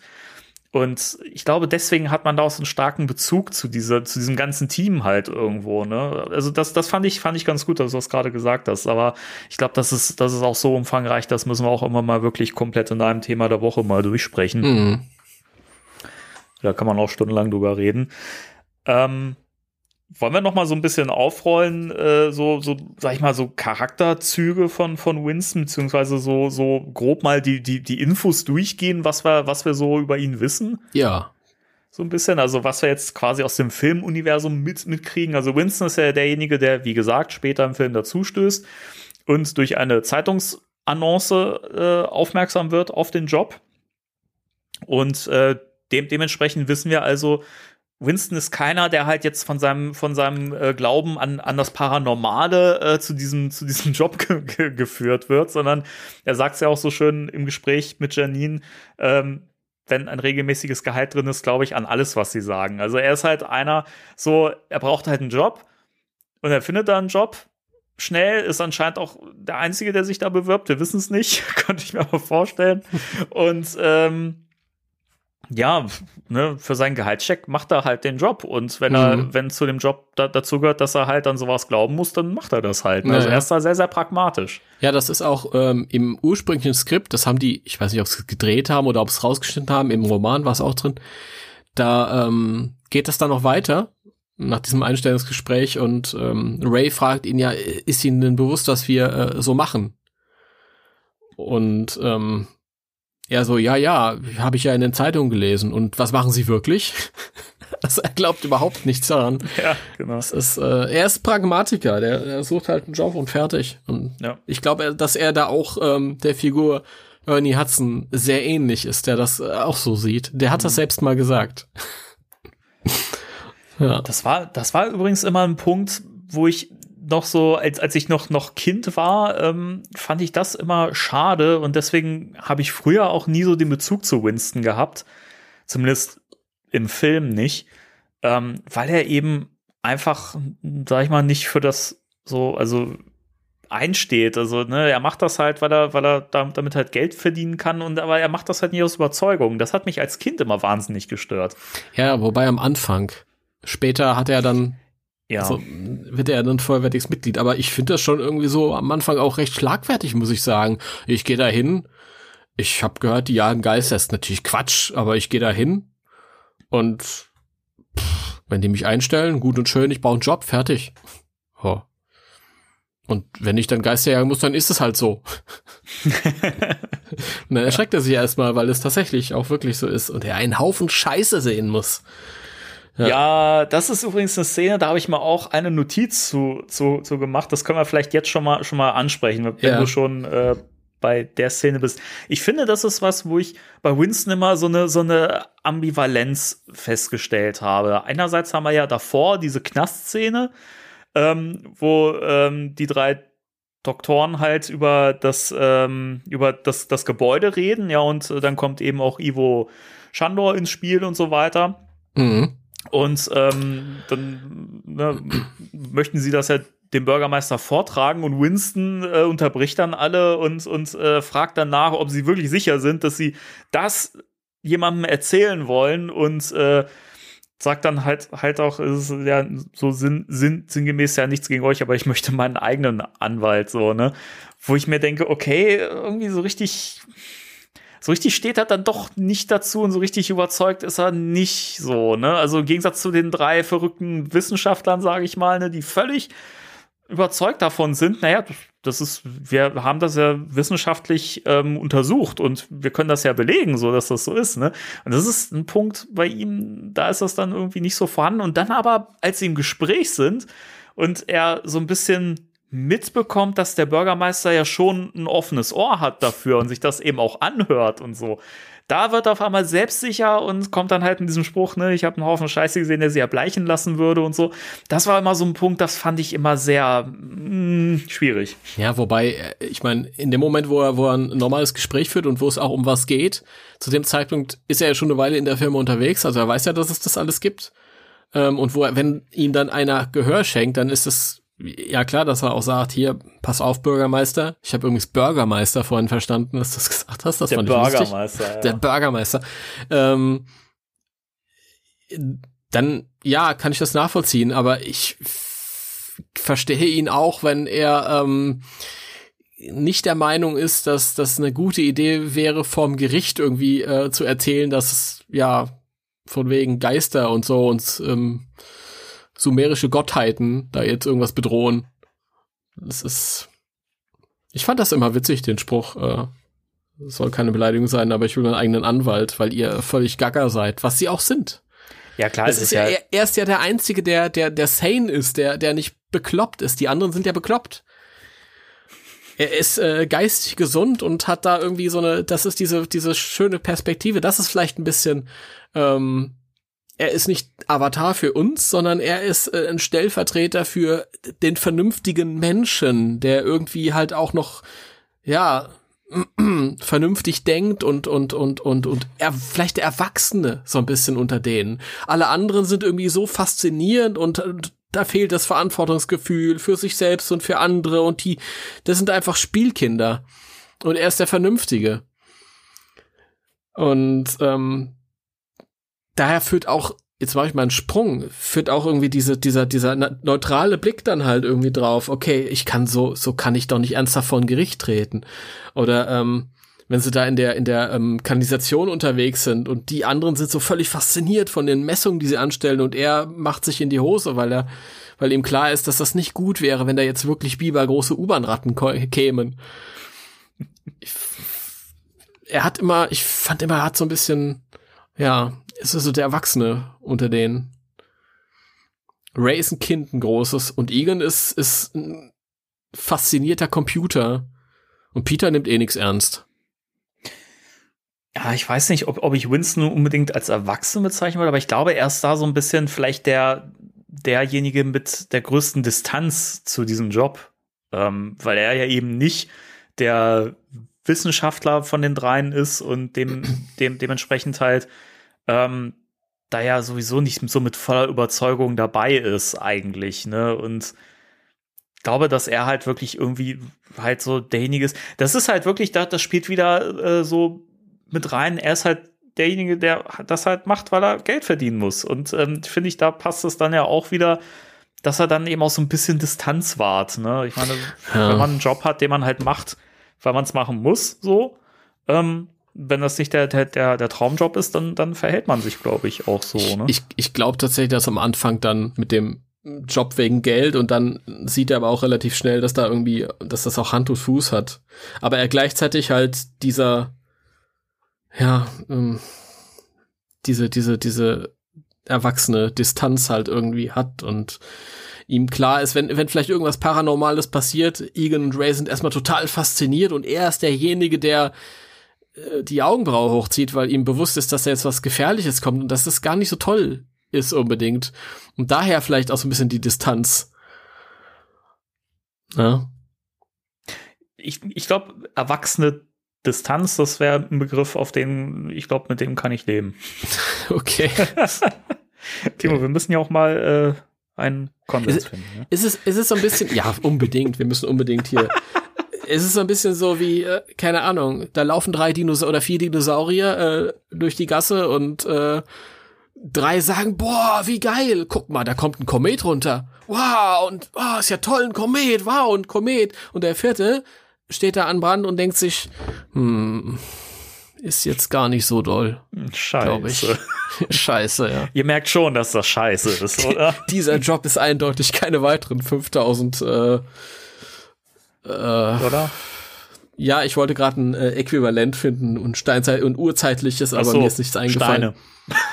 Oder so, ja. Wie waren das nochmal bei, ähm, ah, wie hieß die Serie nochmal? Die, die, die Dinos, ja. Äh, wann, wann, waren das da, war die Währung da, da nicht Kiesel oder so? Das mag sein, das ist zu lange her. Oder verwechsel ich das mit den Feuersteins? Das ist. Äh, ich glaube, ich glaube, bei Feuerstein war es Kiesel, ja. Okay. ja. Weiß nur, dass äh, Freds Chef äh, äh, Mr. Schiefer war. ja, stimmt, stimmt. Das ist lustig. Wunderbar.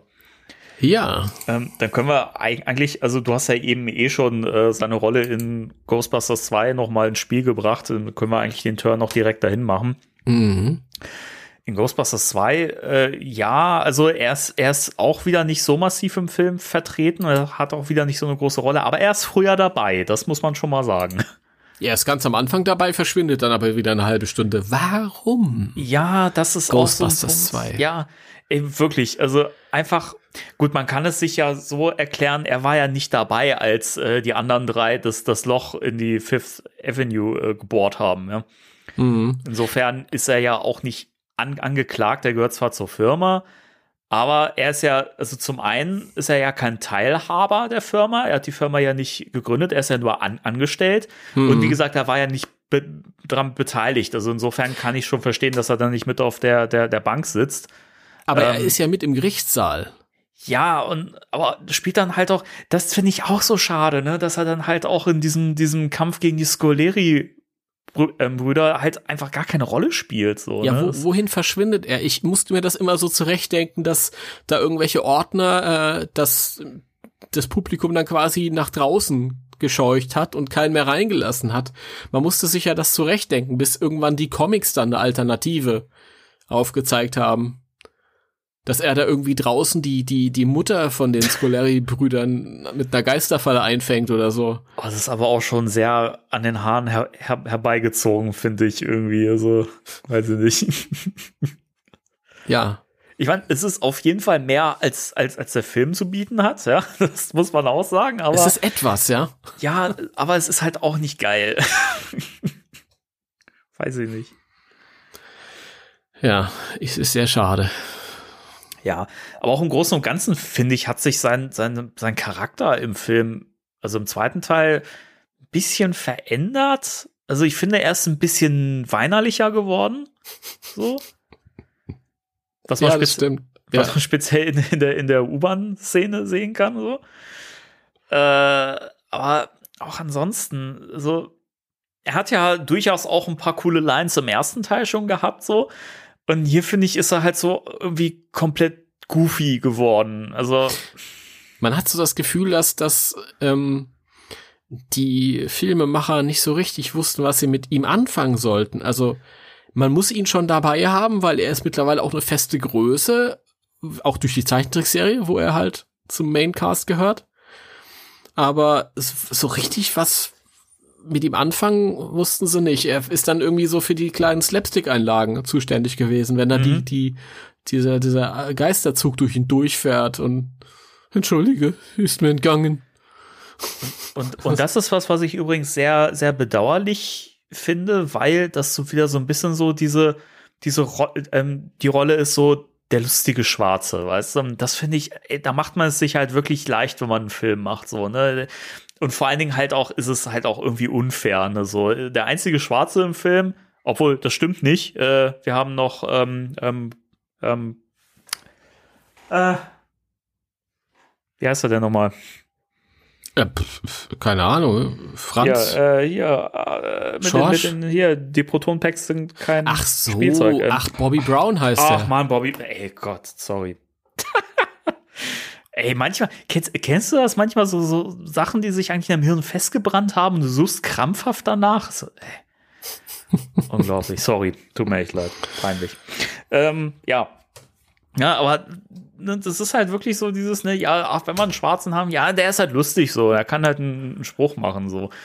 Weiß ich nicht, ist halt, das, das wäre heute übrigens undenkbar, wenn man vor allen Dingen wäre es auch echt miese, also das wäre echt mies Ernie Hudson gegenüber. Ja, wenn man wobei- jetzt im nächsten Film auch wieder so als, als den, den witzigen Clown verbraten würde. So. Weil Patty genauso reagiert hat im, im, in der U-Bahn da, als die, dieser blaue Geist ankam. Oh, das ist, ja, das weiß ich nicht. Ich finde, man hat ein bisschen mehr versucht aus, aus ihr zu machen, weil man ihr ja auch eben so ein bisschen mehr so dieses, äh, dieses urbane Wissen mitgegeben hat. Zum, also, zum, naja, urban, also sie kennt sich halt mit äh, der, der, der Geschichte von, von, von New York aus und so und den Gebäuden. Also ich fand, da hat man schon ein bisschen mehr draus gemacht, aber im Großen und Ganzen auch sie wieder, ja, so eine Klischee schwarze Rolle und das finde ich immer so. Man muss, man muss halt sagen, Winston hat nur in den Filmen, wenn man nur die beiden Filme, hat halt überhaupt keinen Hintergrund. Ja. Er ist nur da. Ja, und alles, was wir über ihn erfahren, sind halt, ist halt das, was sich gerade abspielt und wie er reagiert. Aber woher er kommt, das hat ja Ernie Hudson auch schon gesagt, wer das eigentlich ist, keine Ahnung. Hat er eine Familie? Keine Ahnung. Woher kommt er? Keine Ahnung. Äh, Offensichtlich hat er nicht viel zu tun, wenn gerade keine Ghostbusters existieren. Ja, Es ist sehr, sehr schade. Und ich muss dazu sagen, diese Szenen mit Winston im, im, im, in der U-Bahn und so und in dem Schleim und was da alles passiert, ich finde, das sind mitunter sind das großartige Szenen. Das sind so mit meine liebsten Szenen aus dem Film auch. Aber man merkt halt schon, ähm, er ist ja mit Ray und Egan da unten und die haben ihre festen Charaktere. Da weiß man so und so, das würde er sagen, so würde er reagieren, tralala, das ist festgelegt. Und Winston ist halt einfach ein, ein weißes Blatt Papier. Und ähm, ja, dann machen wir irgendwas mit ihm, was wir mit den anderen nicht machen können. Ja, genau. Genau. Und das ist dann halt in dem Moment der Ängstliche. Und das ist ein bisschen schade. Auf der anderen Seite ergeben sich ja lustige Szenen dadurch. Ja. Also ich lieg immer, ich lache immer noch laut, wenn der hört jetzt endlich auf mit den Ratten. hey, was ist denn mit, mit dem Päckchen? Wir wollten doch die Päckchen holen. Entschuldige, ist mir entgangen. Die Nummer vom Zug. Oh Mann, ey. Was ist das? Was ist was? Klingt wie ein Zug.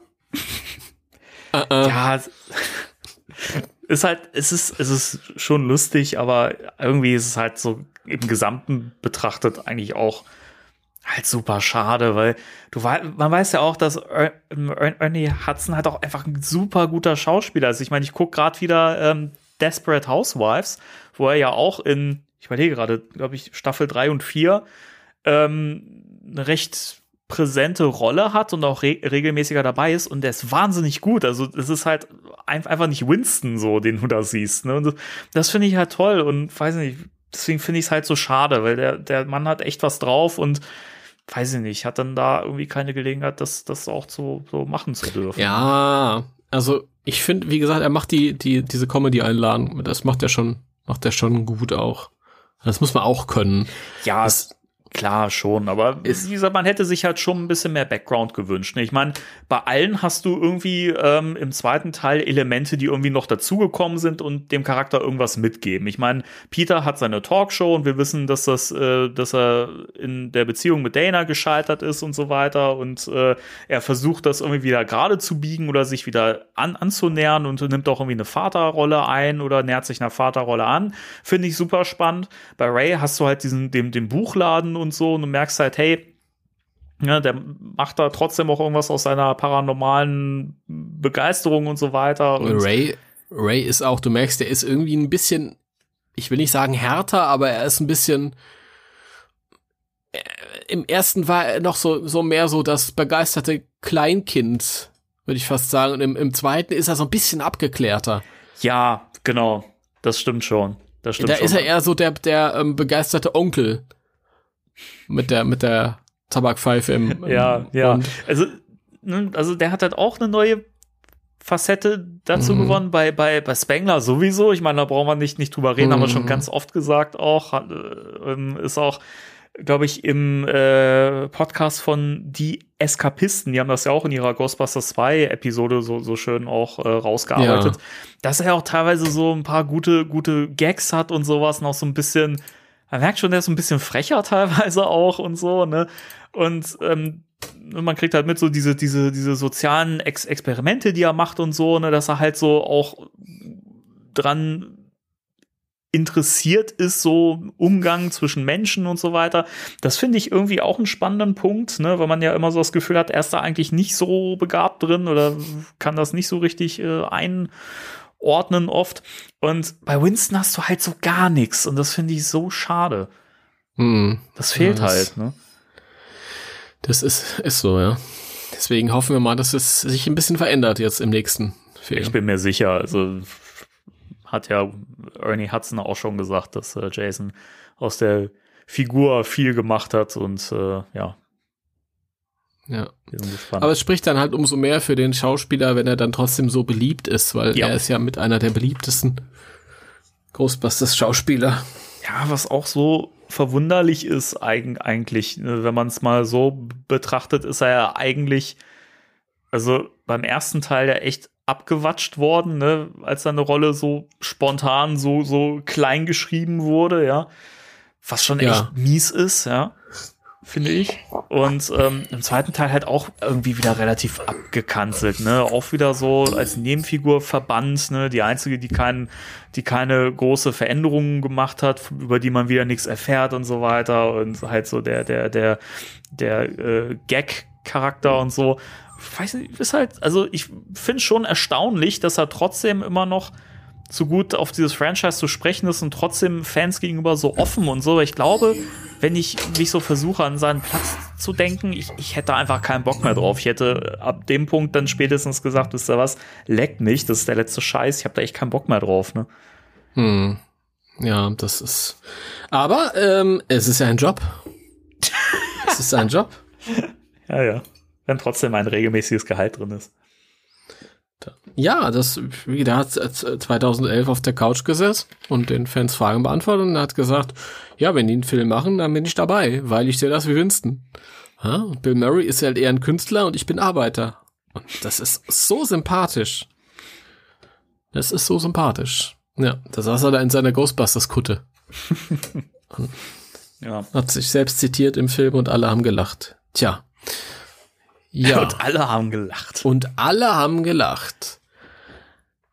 Genau, aber wir dürfen uns ja freuen, weil ähm, es gibt ja so ein paar Ableger, die sich große Mühe gegeben haben, Hm. diesem wunderbaren Charakter, den wir alle lieben, auch noch so ein bisschen Background mitzugeben. Und da möchte ich einmal auf, äh, bevor wir zu den großen Sachen kommen, wie The Real Ghostbusters und so, möchte ich nochmal auf Ghostbusters The Video Game zu sprechen kommen. Weil es ja auch eh eigentlich so ein bisschen quasi Filmfortsetzung war. Ja. Und ähm, da haben wir ja auch so ein paar, da gibt's so ein paar Dinge, die wir in den Dialogen mitkriegen. Das finde ich, fand ich auch mal ganz schön verpackt so im Spiel. Ähm, äh, zum einen ähm, in dem Museumslevel sagt er ja, dass er, dass er quasi hier in der in der ägyptischen Ab Abteilung quasi äh, gewohnt hat eine Zeit lang, ja, weil Mhm. er da ja äh, seinen seinen Doktor in anscheinend Geschichte oder Ä Äg- Ägyptologie Ägyptologie. äh, ge gemacht hat, ne? Ja. Und er schreit dann auch in den Schlachten äh, in diesem Level, That's Dr. Zedmore to you, Punk. Ja, stimmt. Also, er ist inzwischen auch Doktor. Finde ich sehr schön. Und auch eine schöne Rand, Randnotiz, die von, von ihm selbst kommt in einem Gespräch, ähm, wo er sagt, dass er mal Wahrsager war auf Coney Ja. Island. Und er hatte einen äh, Umhang aus Plüsch. Ja. schwierig. Ich finde beides ein bisschen schwierig. Ehrlich gesagt. Also es ist natürlich löblich, dass die Macher sich gesagt haben, dem mit der Figur müssen wir jetzt irgendwie was anstellen. Das, das geht ja so, so nicht. Ähm, und er war auch früher dabei, wenn auch nicht ganz von Anfang im Videospiel, aber er war wesentlich früher dabei als in Filmen. Wenn man so die Laufzeiten in äh, Relation setzt. ja genau. Aber ich fand jetzt nicht unbedingt, dass, dass man ihn jetzt auch noch zum Doktor hat machen müssen, nur weil die anderen drei Doktoren sind. Ich fand, er ist gar nicht so der Typ dafür. Mhm. Ähm, es ist natürlich, ja, und warum jetzt gerade Ägyptologie? Weiß ich nicht. Ist irgendwie jetzt nicht das, was ich mit Winston in Verbindung bringen würde. Ich finde eher den die Idee gut, äh, ein bisschen was mit ihm zu machen als die Ausführung. Und auch, dass er als Wahrsager da irgendwie rumjobbt, das kann ich mir bei Winston gar nicht vorstellen, weil er eben derjenige, derjenige ist, der ähm, dieses Geschwurbel, was für ihn ja noch vor Ghostbusters 1 Geschwurbel war, eher so abgetan hat halt. Weiß ich nicht, ich, ich habe ihn eher so als praktischen Typen immer eher gesehen, was halt so die, die Zeichentrickserie gemacht hat. Weißt du? Aber passt das nicht auch wieder so ein bisschen zu äh, diesem, äh, naja, wenn das Gehalt regelmäßig da ist, mache ich den Job halt, ne? Äh, weiß nicht, einerseits passt es auch wieder, andererseits finde ich es auch ein bisschen, ist glaube ich halt einfach so ein Gag-Moment gewesen, aber finde ich halt auch ein bisschen befremdlich so. Ich kann es mir halt auch bei ihm einfach nicht so vorstellen, dass er da sitzt mit so einem Plüschumhang, so einem Cape, am besten noch mit so, mit so einem Turban auf oder so, so ganz, mm. ganz klischeehaft und dann ja. da Leuten irgendwie aus der Hand liest oder so. Nee, also das müsste ich mir arg zurechtdenken, wenn er dann zum Beispiel als sehr junger äh, Knecht dann irgendwie auf dem Rummelplatz aushelfen musste oder so als Arbeiter und dann vielleicht irgendwie auf die Art und Weise da irgendwie mal so einen Job kurzzeitig hatte. Aber ich finde es immer sch schade, wenn ich, wenn ich mir so Sachen zurechtdenken muss. Und ja. da fand ich das in der Zeichentrickserie besser, was sie gemacht haben. Ja, genau. Ähm, es gibt noch einen Punkt, äh, den man sich so ein bisschen ableiten kann aus dem Spiel. Das wäre jetzt auch der, der, der letzte Punkt, der mir jetzt so bewusst äh, eingefallen ist. Ähm, und zwar, dass man kann sich ableiten, dass Winston anscheinend äh, ähm, ein, eine Begeisterung für, für Opern empfindet. Ähm, denn im Videogame ist es ja, ja so, dass er sich da anscheinend äh, Aida angeguckt hat. Mhm. Und ähm, später gibt's ja dann eben auch noch, als man dann zum ersten Mal äh, in der Stadt un unterwegs ist, ist ja, glaube ich, der, der, zweite Level dann. Ähm, mhm. Da kommen ja dann diese, diese, äh, diese Valkyren. Valkyren, genau, danke, danke. Ich muss eben nach dem Begriff ein bisschen ringen. Die Valkyren und äh, es geht ja um Hindenburg, das Musical, das ja genau. unfassbar schlecht gewesen sein soll. Und Winston kann da ja auch so ein bisschen aus, aus äh, Erfahrung sprechen. Und äh, also dem habe ich dann entnommen, dass er anscheinend durchaus äh, Opern begeistert ist. Ja, er kann ja durchaus ähm, kulturinteressiert sein. Ja, ich finde, das ist eine schöne eine schöne Facette, die könnte man glatt auch für den neuen Film übernehmen. Also ich finde das eigentlich ganz cool, dass du hier so den, den bodenständigen, handfesten Typen hast, der aber gleichzeitig hat auch einen absoluten Sinn für, für, für, äh, für Kunst und Kultur Kunst hat. und ja. Kultur hat. Ey, ich hab's heute mit dem Begriffen, Entschuldigung. Deswegen sind wir zu zweit. Danke. Du hilfst mir, ich helfe dir. ja. Nee, das finde ich, finde ich auch sehr schön, weil Winston halt, ähm, auch wenn ich in ihm eher so den Arbeitertyp sehe, aber kommen wir gleich nochmal bei Real Ghostbusters zu.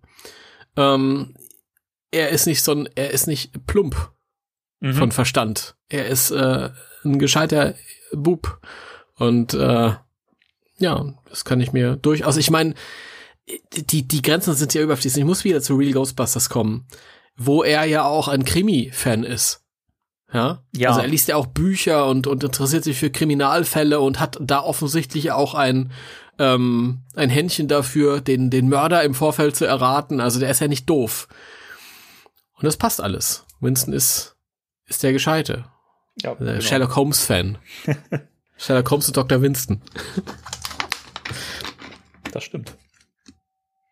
Hm. Aber er ist auch äh, in, also wenn wir schon bei The Real Ghost, Ghostbusters sind, können wir ja eigentlich jetzt eh äh, so ein bisschen dahin gehen, weil jetzt so ja. mehr Fakten aus äh, ähm, dem Videospiel und so hätte ich jetzt sowieso nicht mehr gehabt. Genau. Ja, ähm, eine, eine gemeine Ecke noch im Videospiel. Und zwar am, ja. am Ende sagt, äh, sagt Winston, hier, guck mal, das ist äh, der Bürgermeister, er ist vom Geist Chandos besessen und der sagt dann, bravo, dabei sagt man, du bist der Langsame. Und Winston fragt sich, wer sagt das denn? Und Peter sagt, jeder. ist auch fies, die Stimme. Es ist so fies, ja. Und ja, passt auch nicht. Da das ist nicht der auch, Langsame. Da fällt mir auch echt wieder ein, wie, wie schlecht, sorry, aber wie schlecht dieser Twist ist im Videospiel. Also, ja, er ist nicht, nicht, er ist nicht güldener Art. Ja, das ist halt wirklich, also ich finde die Story so für, für ein Videospiel funktioniert das gut, zumindest zu der Zeit. Inzwischen mhm. würde man das, glaube ich, auch ein bisschen aufwendiger gestalten. aber ist halt jetzt auch nichts, wo ich sagen würde, weil ja so viele sagen, das hätte man auch als Film bringen können. Ich glaube, als Film wäre das gnadenlos gescheitert. Ich weiß nicht. Also das, das, war als Videospiel war das genau richtig, ja. weil das Videospiel kann Hommage sein, das alte zitieren und kann auch ein bisschen was Neues machen. Ja, genau. Aber als äh, Film wäre es furchtbar einfallslos gewesen. Hm. Ja, ja sehe ich auch so. Ähm, ja, in The Real Ghostbusters erfahren wir ja auch, dass Winston ja auch äh, sportbegeistert ist. Mhm. Und da war es jetzt so, ähm, da habe ich jetzt mich dran erinnert. Es gibt ja diese Folge mit diesem Baseballspiel gegen die Geister. Ja. Oder zwischen den, äh, ne, zwischen den Welten quasi. Ähm, also ist er Baseball begeistert und ähm, im Ghostbusters Wiki, das war jetzt eine Information, die ich irgendwie mir nicht mehr, wo ich mir keinen Reim draus machen konnte, wo das herkam, vielleicht habe ich es auch vergessen, äh, dass er sich für Basketball begeistert. Ich weiß nicht mehr, in welcher Folge oder wo wir das mal mitbekommen haben. Ähm, also ich weiß, dass äh, in den IDW-Comics irgendwie mal gesagt wurde, dass er wohl Basketball gespielt hat glaube ich. Oder war das Racquetball? I don't know. Äh, gab's kurz, war egal. Egal. Er, er, interessiert sich für verschiedene Sportarten. okay, ja. Das, das lassen wir so, so und so stehen, glaube ja. ich. Ja. Wobei ich tatsächlich ähm, ähm, Dingsbums ähm, äh, Baseball an die erste Stelle setzen würde. Mhm. Ja, so hatte ich das auch irgendwie in meinem Kopf. Ja. Genau. Ähm, die Begeisterung für Kriminalromane, das hast du ja schon sehr schön zusammengefasst. Äh, und was ich auch spannend finde, er, äh, er begeistert sich für, für, für Game-Shows. Das erfahren wir nämlich in der Folge äh, mit äh, der Game Show gegen den Teufel. Ich habe gerade nicht mehr den, den äh, deutschen Titel parat von der Folge oder überhaupt den Titel, aber ähm, da erfahren wir halt auch, dass er, dass er ein großer Freund von, äh, von Rateshows ist oder Quizshows, wie man so schön sagt. Ja, aber das zeigt ja wieder, das ist ja so ähnlich wie diese Krimi-Begeisterung, dieses, dieses Rätsel mhm. ähm, lösen und Rätselbegeisterte. Das passt irgendwie dazu. Ja, finde ich auch. Sehr, sehr schön. Genau. Ähm, ein weiterer Punkt, den ich auch interessant finde, weil das, äh, finde ich, dem Charakter noch viel mehr Tiefe gibt als eben, also natürlich auch äh, die äh, Dinge, die er gern mag, die ihn begeistern und so. Das macht ja auch einen Charakter aus, aber ähm, was für mich Winston durch äh, The Real Ghostbusters noch wirklich wahnsinnig an Tiefe noch mitgegeben wurde, ist ja die Beziehung zu seinem Vater. Mhm. Das finde ich ja spannend. Sein Vater, äh, Edward Zedmore, der ist ja, ähm, ja Bauleiter, glaube ich. Ja. Sagt man das so? Bauleiter, ne? Ja, würde ich schon sagen, ja. Okay, danke. Und ähm, das ist ja, also zwischen den beiden die Beziehung würde ich jetzt mal als schwierig bezeichnen, weil Natürlich liebt er seinen Sohn Winston, aber er ist halt absolut nicht mit seiner Berufswahl einverstanden. Also er kommt nicht, nicht damit klar, dass das Winston halt sich dieser, dieser Ghostbusters-Truppe angeschlossen hat und hm. sieht das halt nicht als, als Beruf. Ne? Er ist halt wirklich so ein Typ praktischer Arbeiter. Und ich glaube, das ist eher so ein Schlag, weißt du, der Mann muss dann nach Haus kommen und mit abgeschatten äh, Händen und die Hände müssen dir zeigen, dass du gearbeitet hast und das ist mit diesen Laserpistolen rumschießen, das ist kein Beruf, das ist ein Videospiel. So sagt er es ja auch ja. in der Folge.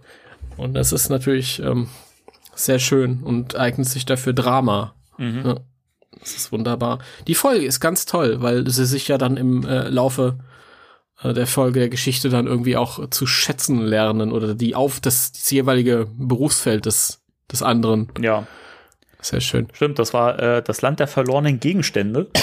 Ja, die Folge ist cool. Und die müssen wir unbedingt mal als Folge im Fokus mm. besprechen, weil mm. die hat so ja. viele tolle Momente und ist so gut geschrieben und mm. alles. Also Auf jeden Fall. Die ist so rundum echt ein Höhepunkt. Ähm, und ich finde es, also wie du schon sagst, ne, die, die, die Entwicklung halt halt schön, dass er irgendwann halt dann das so, das so hinnehmen kann und sagen kann, okay, weil Winston ja auch irgendwie sagt, ne, das ist halt mein Beruf und mein, mein Handwerk in dem Sinne, ne? Und mhm. da ist er ja eigentlich, er ist ja wie sein Vater. Also er ist ja auch so ein Typ. Ne? Er ist halt auch so ein Macher und ein handfester Typ und so. Und sie haben halt einfach nur verschiedene Berufswege gewählt. Aber eigentlich sind sie sich so ähnlich und das finde ich total schön, dass einem das da auch so bewusst wird, dass ähm, die beiden charakterlich eigentlich recht nah beieinander sind. Ja, also Winston ist ja quasi sein Vater, als er da angeheuert hat bei den Ghostbusters. Ja, stimmt. Hat sie auch ja. gesagt, ja, das ist ja völliger Schwachsinn, aber ich brauche halt einen Job. Ja, ich genau. muss halt gucken, wo ich bleibe, fertig. Und dann mal gucken, oh, okay, das ist gar kein Nonsens, aber gut. Ja, genau. Ähm, ja, und dann hat er ein paar Jahre Berufserfahrung, trifft dann auch seinen Vater wieder und die Einstellungen sind gänzlich verschieden. Aber ich fand auch immer, das ist so eine schöne Facette. Und da hat sich auch gezeigt, dass die Zeichentrickserie mit der Figur eigentlich viel mehr anfangen konnte, indem sie gesagt hat, ähm, das ist so der Actionman. Die anderen sind eher so theoretische Kerle halt irgendwie, das sind die Wissenschaftler, also zumindest die beiden sind Wissenschaftler, das ist der Witzbold. Und Vincent ist so der Actionman, das ist der Macher. Mhm.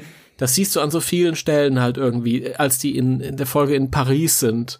Und sie fahren mit dem Aufzug hoch und oben attackieren irgendwelche Geister die Aufzugapparaturen. Dann ähm, klettert er auf den Aufzug oben drauf und meint irgendwie sowas, ja, ich mach das, komm, ich habe ja mal beim Bau gearbeitet. Ja, genau. Was ja Sinn macht, dass er irgendwie beim, beim Vater vielleicht mal gelernt hat oder, oder, oder geholfen hat oder was auch immer. Mhm.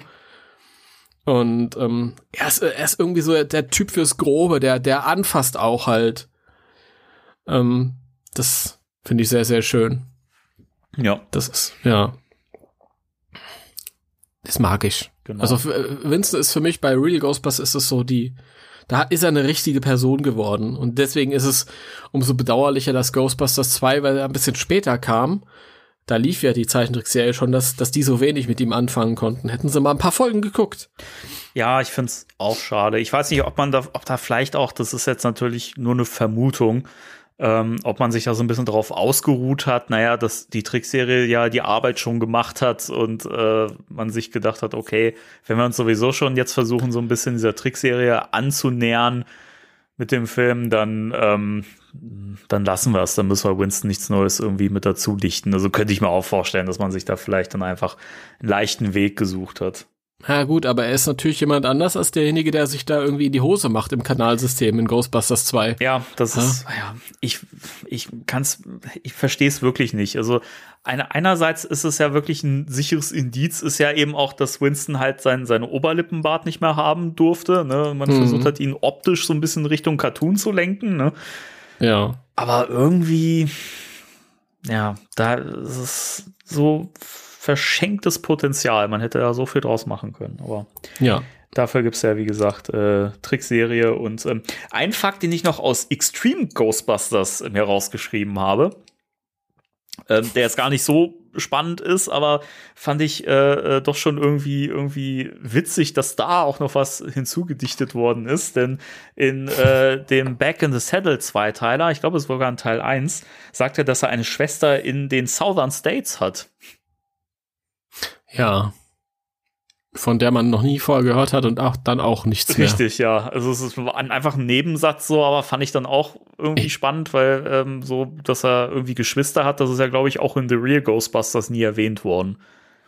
Ich glaube, er erwähnt auch noch in der Folge, dass er seinen Flugschein gemacht hat. Ja, stimmt. Das habe ich äh, vergessen. Gut, dass du es erwähnst. Ja, genau. auch, ja, wir können ja alles hier raushauen, was wir so äh, woran wir gerade denken. Und ich habe ja noch eine ganz lange Liste mit Fakten aus den Comics. Das ist ja unglaublich. Ja. Lass hören. ähm, ich finde, ich habe jetzt zum Beispiel ein Zitat, über das ich gerade beim, beim äh, drübergucken gestolpert bin, das ich sehr, sehr schön finde, weil das für mich auch so den Charakter von Winston ähm, ja ganz gut zusammenfasst und seine Herangehensweise so vom, vom Job. Ähm, er hat nämlich gesagt, wenn du keine Angst in einer gefährlichen Situation hast, dann nimmst du sie nicht ernst genug. Ja, das passt ja dann auch äh, tatsächlich, das, das ist ja so ein bisschen Schadensbegrenzung auch. Ich finde das schön, ja. wenn dann das so Expanded Universe äh, sich die verschiedenen Porträts anguckt und dann versucht ein bisschen zusammenzubringen. Mhm.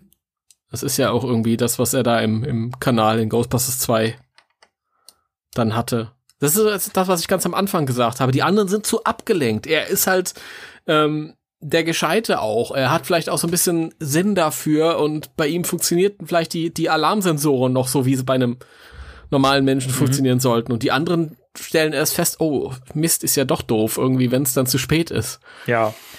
Das, deswegen, das fand ich halt auch schön, weil das kannst du halt auch einfach so aufs Leben irgendwie anwenden, so, ne? Ich meine, ich, ich glaube, kein Mensch kann sich irgendwie von, von, von Situationen freimachen, wo er halt Angst empfindet. Und ähm, da fand ich halt diesen Satz einfach so schön, weil das irgendwie auch so ein Gefühl ist, was ich auch oft habe in Angstsituationen, so, ne? Also ich denke mir dann auch oft, ne, so im Nachgang, so, ja, das ist halt ein ernster Moment irgendwie. Und wenn ich, wenn ich eine Situation nicht ernst nehmen würde, dann hätte ich halt keine Angst davor. Aber gerade weil ich es ernst nehme, habe ich eben auch so ein bisschen Angst oder eben auch so einen gewissen Respekt davor. Und das finde ich eigentlich, es ist ein super schöner Satz. Also ich finde den, der ist eigentlich echt, den würde ich mal am liebsten hier irgendwie als Winston-Poster hinhängen oder so. Finde ich super toll. Mhm. Mhm.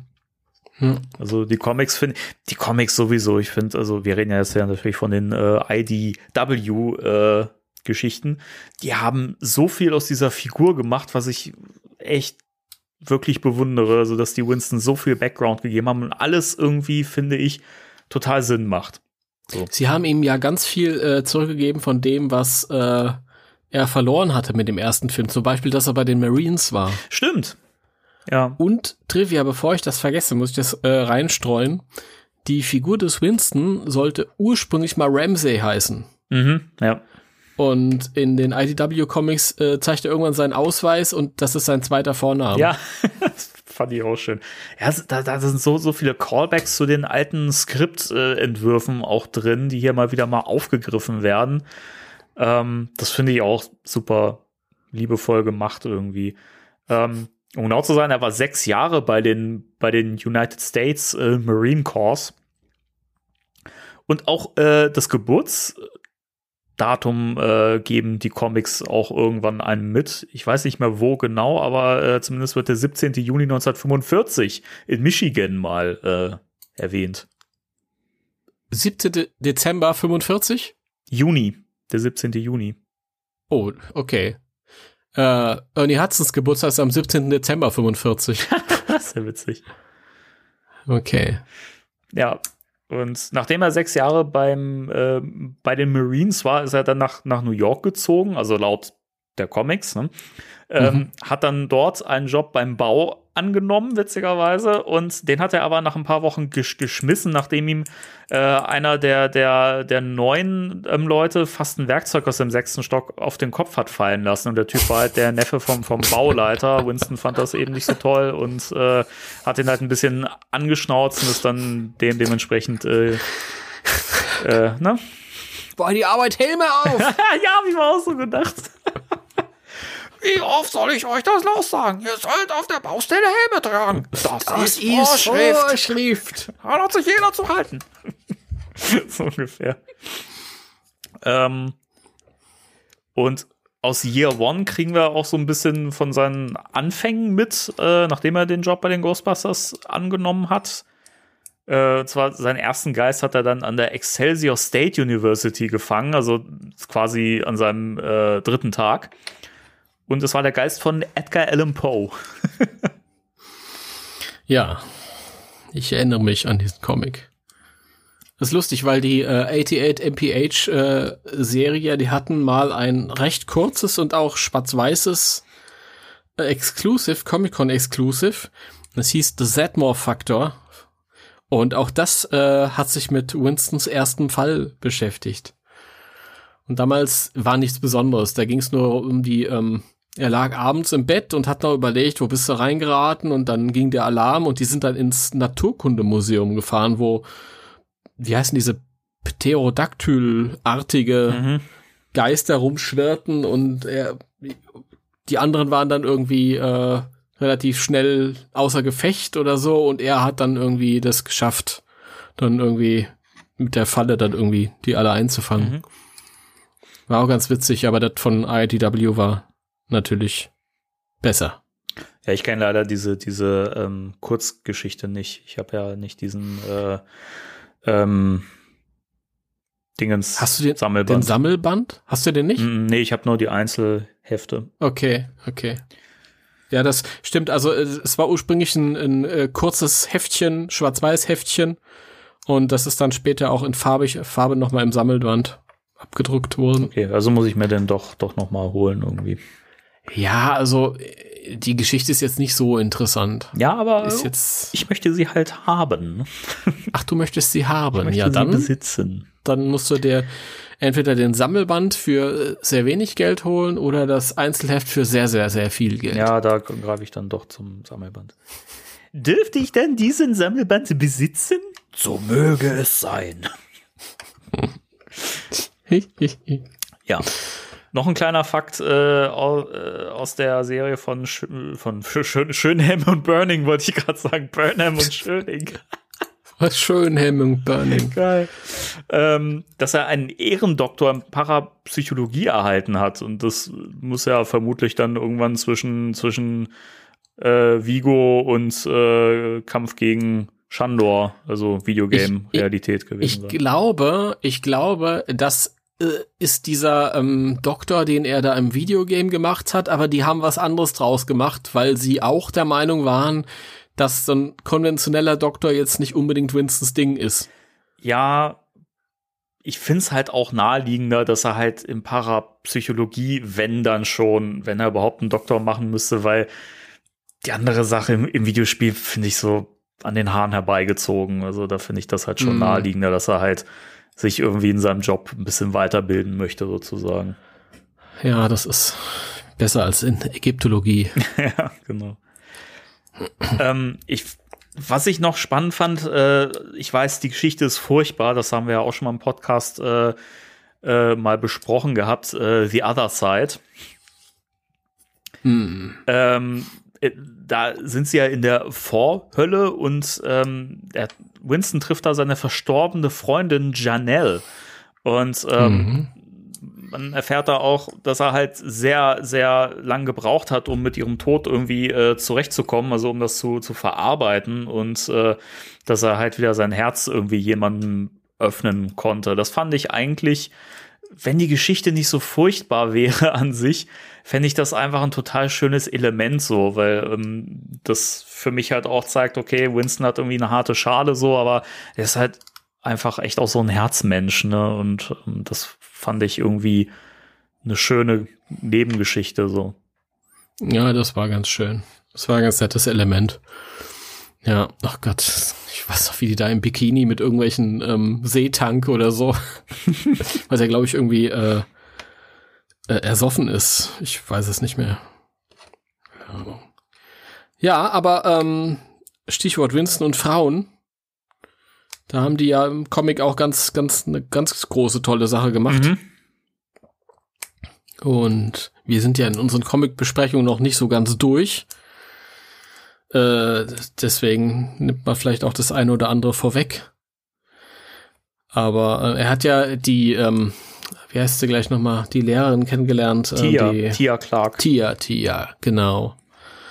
Und äh, es war erst ein Auftritt in einem One-Shot, also in einem abgeschlossenen Comicband und später, als es dann eine fortlaufende Serie gab, ist die ja irgendwann dann aufgegriffen worden und dann war er ja mit ihr regulär zusammen mhm. und man hat irgendwie so begleiten dürfen, wie er ihr einen Antrag macht, ganz romantischerweise und die haben dann auch geheiratet und sie war immer wieder zu sehen. Ich glaube, sie waren auch mal irgendwie im Urlaub, das beziehungsweise es war so ein Pseudo-Urlaub. Er hat einen Job zu erledigen gehabt, aber das wusste sie nicht. Und die hatten auch eine schöne Chemie zusammen. Sie hat gelitten, als er verschwunden ist mit seinen Freunden, als die irgendwie in so eine Paralleldimension geschickt wurden. Und dann haben sie ja irgendwann auch dann ganz festlich geheiratet und es hat aber nicht sein sollen auf Dauer. Leider. Ja, genau. Weil ein böser Geist kam, nämlich die, der, die Schwester von Gosa. und die hat sich gesagt, da bin ich anderer Meinung. Ja, ich, da werden wir in einer der nächsten Folgen näher drauf äh, eingehen, weil wir ja dann bei der Storyline angekommen sind. Ja, das ist richtig. Deswegen habe ich jetzt auch hier die Notleine gezogen. Genau, also wir klammern das ein bisschen aus. Also sprich, wenn ihr das jetzt noch mal ein bisschen weiterführend hören wollt, äh, dann, ich bin mir nicht sicher, ob wir es jetzt in der nächsten Folge oder in der danach oder so besprechen, aber äh, in der nächsten äh, Comic-Besprechung sind wir dann bei dem äh, Mars Hysteria Event an, angekommen und da werden wir das dann im Detail nochmal durchgehen. Genau. Aber es muss natürlich erwähnt äh, werden, das ist ja ein riesiger Teil in Winstons Leben. Und wenn wir hier über ihn sprechen, dann muss man das zumindest auch noch mal kurz erwähnen und anschneiden. Ja, genau, genau. Ähm, ja, dann, also so ein kleines Detail, das, was ich ganz schön finde, dass halt äh, das auch übernommen worden ist äh, in der laufenden Serie der Comics sozusagen. Äh, in der in diesem Infestation-Story-Strang von den Ghostbusters, da hat er ja diese, diese, diese Proton-Pistol, also diesen Proton-Revolver, den er da ja. immer benutzt. Und das hat man dann ja auch später noch übernommen. Also das sieht man auch immer wieder, dass er die dann benutzt. Das ist ja irgendwie auch so, so eine, wie so eine Pistole, die an so, auch an so einem Schlauch hängt. Und mhm. äh, die verwendet er anscheinend sehr, sehr gerne.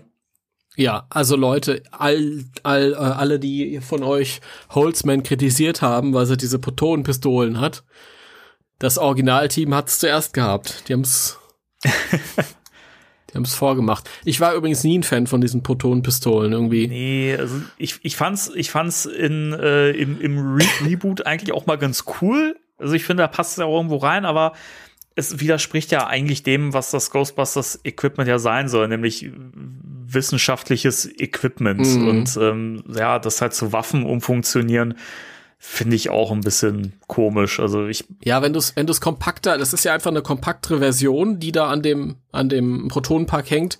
Und wenn das möglich wäre, dann gäbe es ja eigentlich überhaupt keinen Grund mehr für die für die Packs. Ja, also für die für die Packs schon, aber für die für die äh, normalen Protonenstrahler, die du mit zwei Händen greifen musst und so. Ja, also es ist ja in den Comics so, ich, da, da wird es ja auch erklärt, ähm, die haben ja auch diese Arm-Mounted äh, Pro Proton Packs, die halt so am Arm befestigt werden. Ähm, und da wurde ja auch immer gesagt, ähm, die haben halt nicht die gleiche, die gleiche Wirkung, also die gleiche Durchschlagskraft. Also äh, größere, stärkere Erscheinungen kann man damit halt nicht äh, äh festhalten. Ähm, aber das finde ich dann schon ganz gut, dass man da so ein bisschen das auch versucht äh, zu erklären, um eben die klassischen Proton-Packs nicht ad absurdum zu führen. Hm, genau, das ist aber was anderes. Da macht das in sich Sinn. Ja. Und wenn du halt ein klassisches Proton-Pack nimmst und einfach eine Pistole dran hängst, dann ist das Quatsch. Ja. Das, das macht keinen Sinn. Dann fragt man sich nämlich, warum überhaupt noch die normalen Strahler. Ja. ja naja. Das ist ja was, was ja bei Extreme Ghostbusters halt auch mal so, ein so ein Ding war, ne? Eine Kylie, ne? Warum hat die halt die, wie sie so schön in der Serie sagen, Mädchenwaffe, warum Blödsinn, ne? warum trägt sie halt halt nicht auch ein Pack, ne? Also, und, beziehungsweise warum, wenn das schon geht, dass man das so kompakt halten kann, warum dürfen die anderen das dann nicht auch tragen, ne? Also, na, das ist schon komisch. ja. Ja, ich habe noch ein paar Sachen rausgeschrieben. Ähm, die ich noch ganz erwähnenswert finde. Zum einen äh, wird erwähnt, dass er in seiner Freizeit Rechtswissenschaft studiert und zwar für den Fall, dass es die Firma Ghostbusters irgendwann nicht mehr geben sollte. Mhm. Ist auch was, was ich jetzt Winston nicht so zugeschrieben hätte unbedingt, aber okay. Nee, das kann er dann zusammen eine Anwaltskanzlei mit Louis zusammen aufziehen. Äh,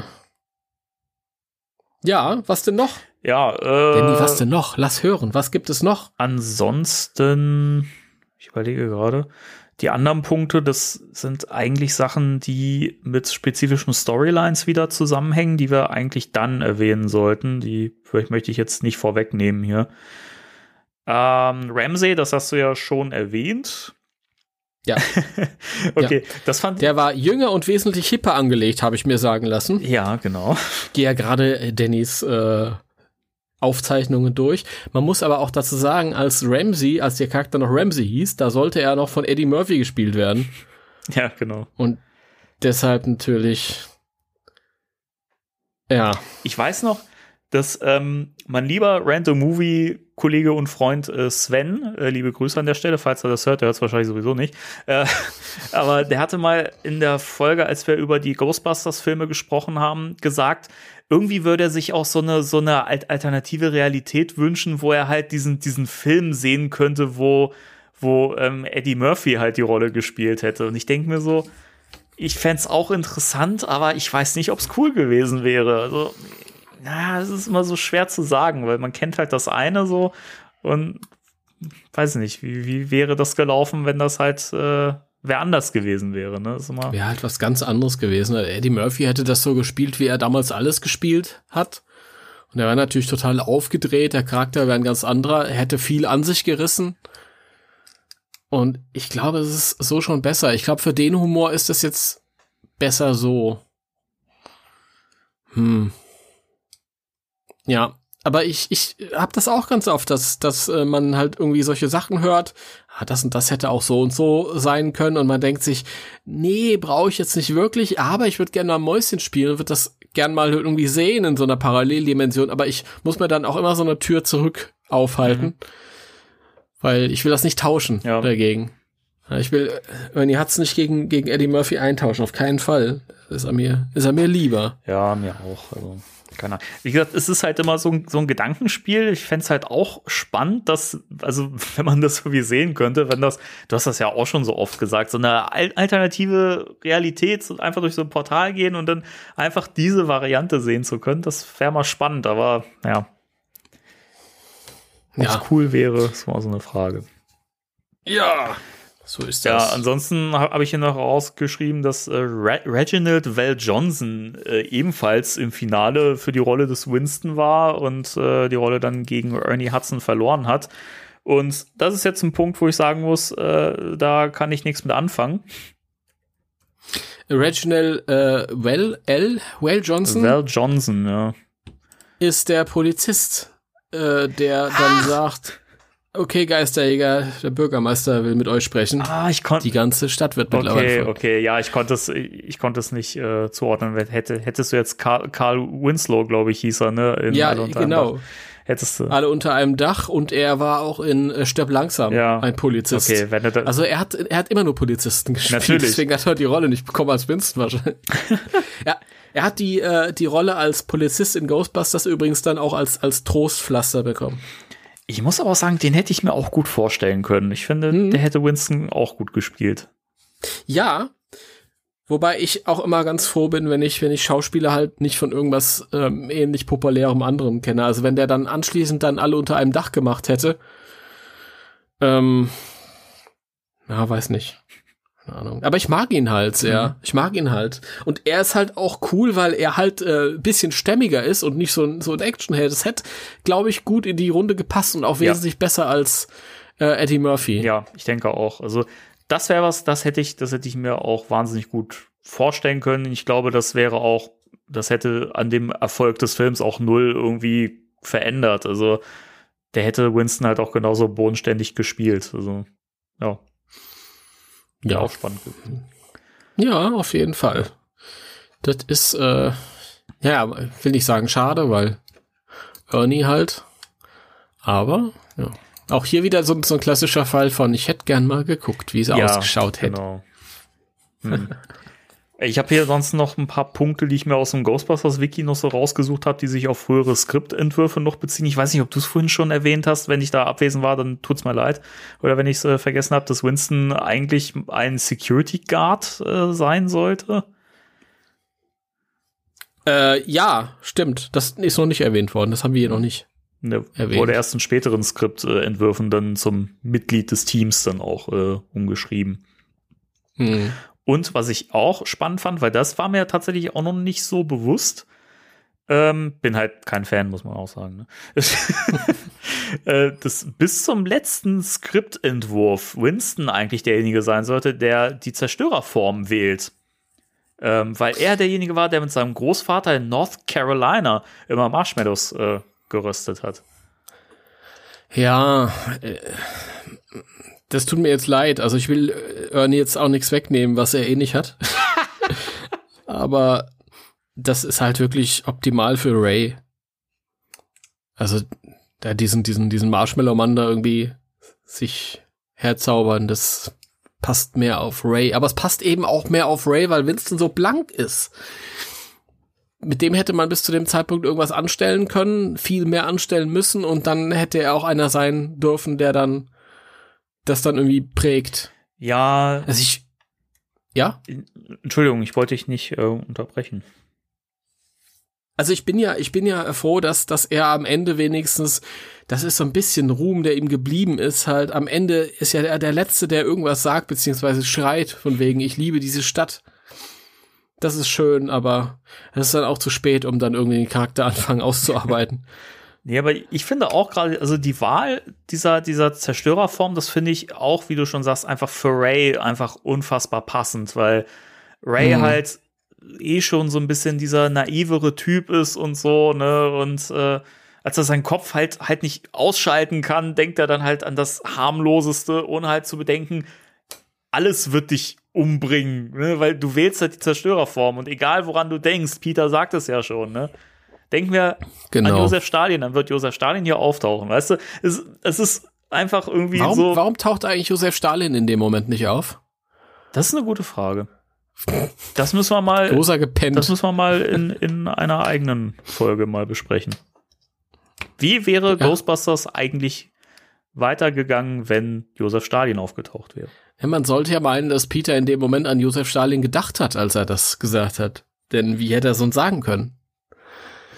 Aber das ist, gut. Ja. du hast recht, ja, das ist verrückt. Das, das, das wäre mal spannend, so dieses, dieses Gedankenspiel. So, wie hätte der Film dann aus, ausgesehen? oh Gott. Ja. ja. Nee, aber das passt. Er hat ja, man merkt ja, und ich glaube, ich habe das auch mal im Inter Interview gelesen mit äh, Ramis, wo der gesagt hatte, ja, wir haben, äh, wir waren irgendwie so über, über, äh, überwältigt von, weil wir uns so, so politisch korrekt gehalten haben mit dem mit der Winston-Figur und äh, oder wir kamen uns so ko politisch korrekt vor, so semi-politisch korrekt, dass wir ihm lauter ähm, Sprüche gegeben haben und Ivan kam dann und hat gesagt, hey, aber das war eigentlich für für äh, Bill gedacht. Und das merkst du ja auch, wenn du das weißt, merkst du das auch. Ja, manchmal lässt er ja so Kracher da irgendwie. Mhm. Ray, wenn dich irgendjemand fragt, ob du ein Gott bist, dann sagst du ja, obwohl das ja, glaube ich, sogar noch am Set improvisiert war. Ja, und die Idee kam von Harold Ramis. Ja. Schade, dass sie nicht von, von Ernie selbst kam. ja. Jo. Ja. Ja, mehr hätte hätt ich jetzt im Prinzip auch gar nicht, was jetzt so groß noch erwähnenswert wäre. Äh, es ist viel Kleinzeug. Also ich weiß noch, ich wollte da auch nachforschen. Ähm, Habe ich aber jetzt natürlich nicht gemacht, ob, weil ich, ich hatte jetzt auch nur sieben Monate Zeit. Ja, toll. Ähm, aber ich habe leider den Roman Ghostbusters The Return nicht mehr, wo es ja auch diesen Handlungsstrang gibt, dass Peter Bürgermeister werden will und er nennt äh, Winston als sein Vize und dann haben die da diese Wahlkampagne und es ist ganz witzig geschrieben. Man denkt sich zuerst, wenn man das hört, hä, was ein Kokolores, aber ist cool geschrieben, ist das stärkste Aspekt, der stärkste Aspekt in dem Buch. Mhm. Und da ähm, ist es auch so, dass, äh, dass Peter halt irgendwie so als Aushängeschild nominiert wird von der Partei und die dann halt Winston aber noch mit ans, äh, an Bord holen, weil der tatsächlich Ahnung von Politik hat und dann auch was sagen kann. Also immer wenn es halt irgendwie so so ähm, quasi ähm, Show-Auftritte gibt, stellen die Peter hin und immer wenn es inhaltliche ähm, Auseinandersetzungen gibt, wahlkampfmäßig, dann wird Winston bemüht, weil der halt Ahnung von der Politik hat. Was ich auch schön fand. Das zeigt wieder, Winston ist so ein bisschen der, ja, der hat halt äh, ein bisschen mehr Allgemeinbildung halt auch. Mhm. Vielleicht ist nicht nur so cool. Und da wird auch gesagt, dass seine, seine Mutter, ich weiß leider nicht mehr, wie sie im Buch hieß, dass die irgendwie mega stolz auf ihn wäre und dass er auch ein sehr inniges Verhältnis irgendwie hätte. Und ich weiß gar nicht, ich glaube, da wird auch gesagt, dass die Eltern getrennt sind von, von ihm.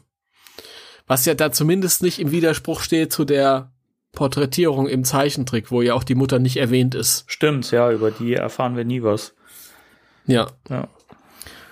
Also das ist auch ganz interessant gewesen. Das Buch hat viele Schwächen, aber das gehört nicht dazu, das ist ganz schön. Ja, das ist ja auch ja. leider nicht mehr so leicht zu bekommen, das Buch. Also zumindest nicht, wenn man äh, einen schmalen Geldbeutel hat, sagen wir es mal so. Ja, das ist leider so. Aber man kann es lesen auf äh, Spook Central, der es gibt auch äh, bei YouTube eine, äh, ja, eine Hörbuch-Variante inzwischen. Ja, ich weiß nicht, ob der Typ da durchgekommen ist mit dem ganzen Buch, aber das ist auch jetzt nicht der begnadetste Leser. Also es lohnt sich schon, das, das mal zu lesen. Man kann sich das ja komplett runterladen bei Spook Central. Da gibt's auch ganz viele Bücher, die nicht mehr im Druck sind. Und das gehört halt auch dazu. Ja. ja ich, ich hoffe ja immer noch, dass ich das Buch irgendwann mal zu einem zu einem echten Schnapperpreis irgendwie kriege, aber weiß ich, einen dreistelligen Betrag möchte ich dafür halt nicht ausgeben für ein Buch. Nee, also dreistelliger Betrag macht Spaß dafür zu erhalten, das kann ich dir sagen, aber ausgeben macht keinen Spaß. Du Schlingel. Und dann ärgert man sich. Ja. Naja, ich mache ja die Marktpreise nicht. Ich, das ist ja immer so eine Sache. Also es ist, wenn du halt einen unverschämten Preis direkt verlangst, aber wenn du sagst, hier Start, Startgebot ein Euro und dann entscheidet halt, ja, entscheiden halt die Käufer, was es wert ist. I see. So ist das, ja. Ja, es gibt ähm, sicher irre viel und man kann sicher noch vier Stunden über Winston reden. Ich bin jetzt aber auch gar nicht mit dem Anspruch hier angetreten, die Figur komplett abzudecken. Nee. Aber es ist ja auch so wie immer, ähm, man kann ja nachlegen im Rahmen dieses fortlaufenden Podcasts. Jo, ja, genau. Aber dann haben wir den Winston jetzt mal äh, für den Moment zumindest abgehakt und äh, mögen noch weitere Charakterporträts folgen, aber nicht in zu naher Zeit.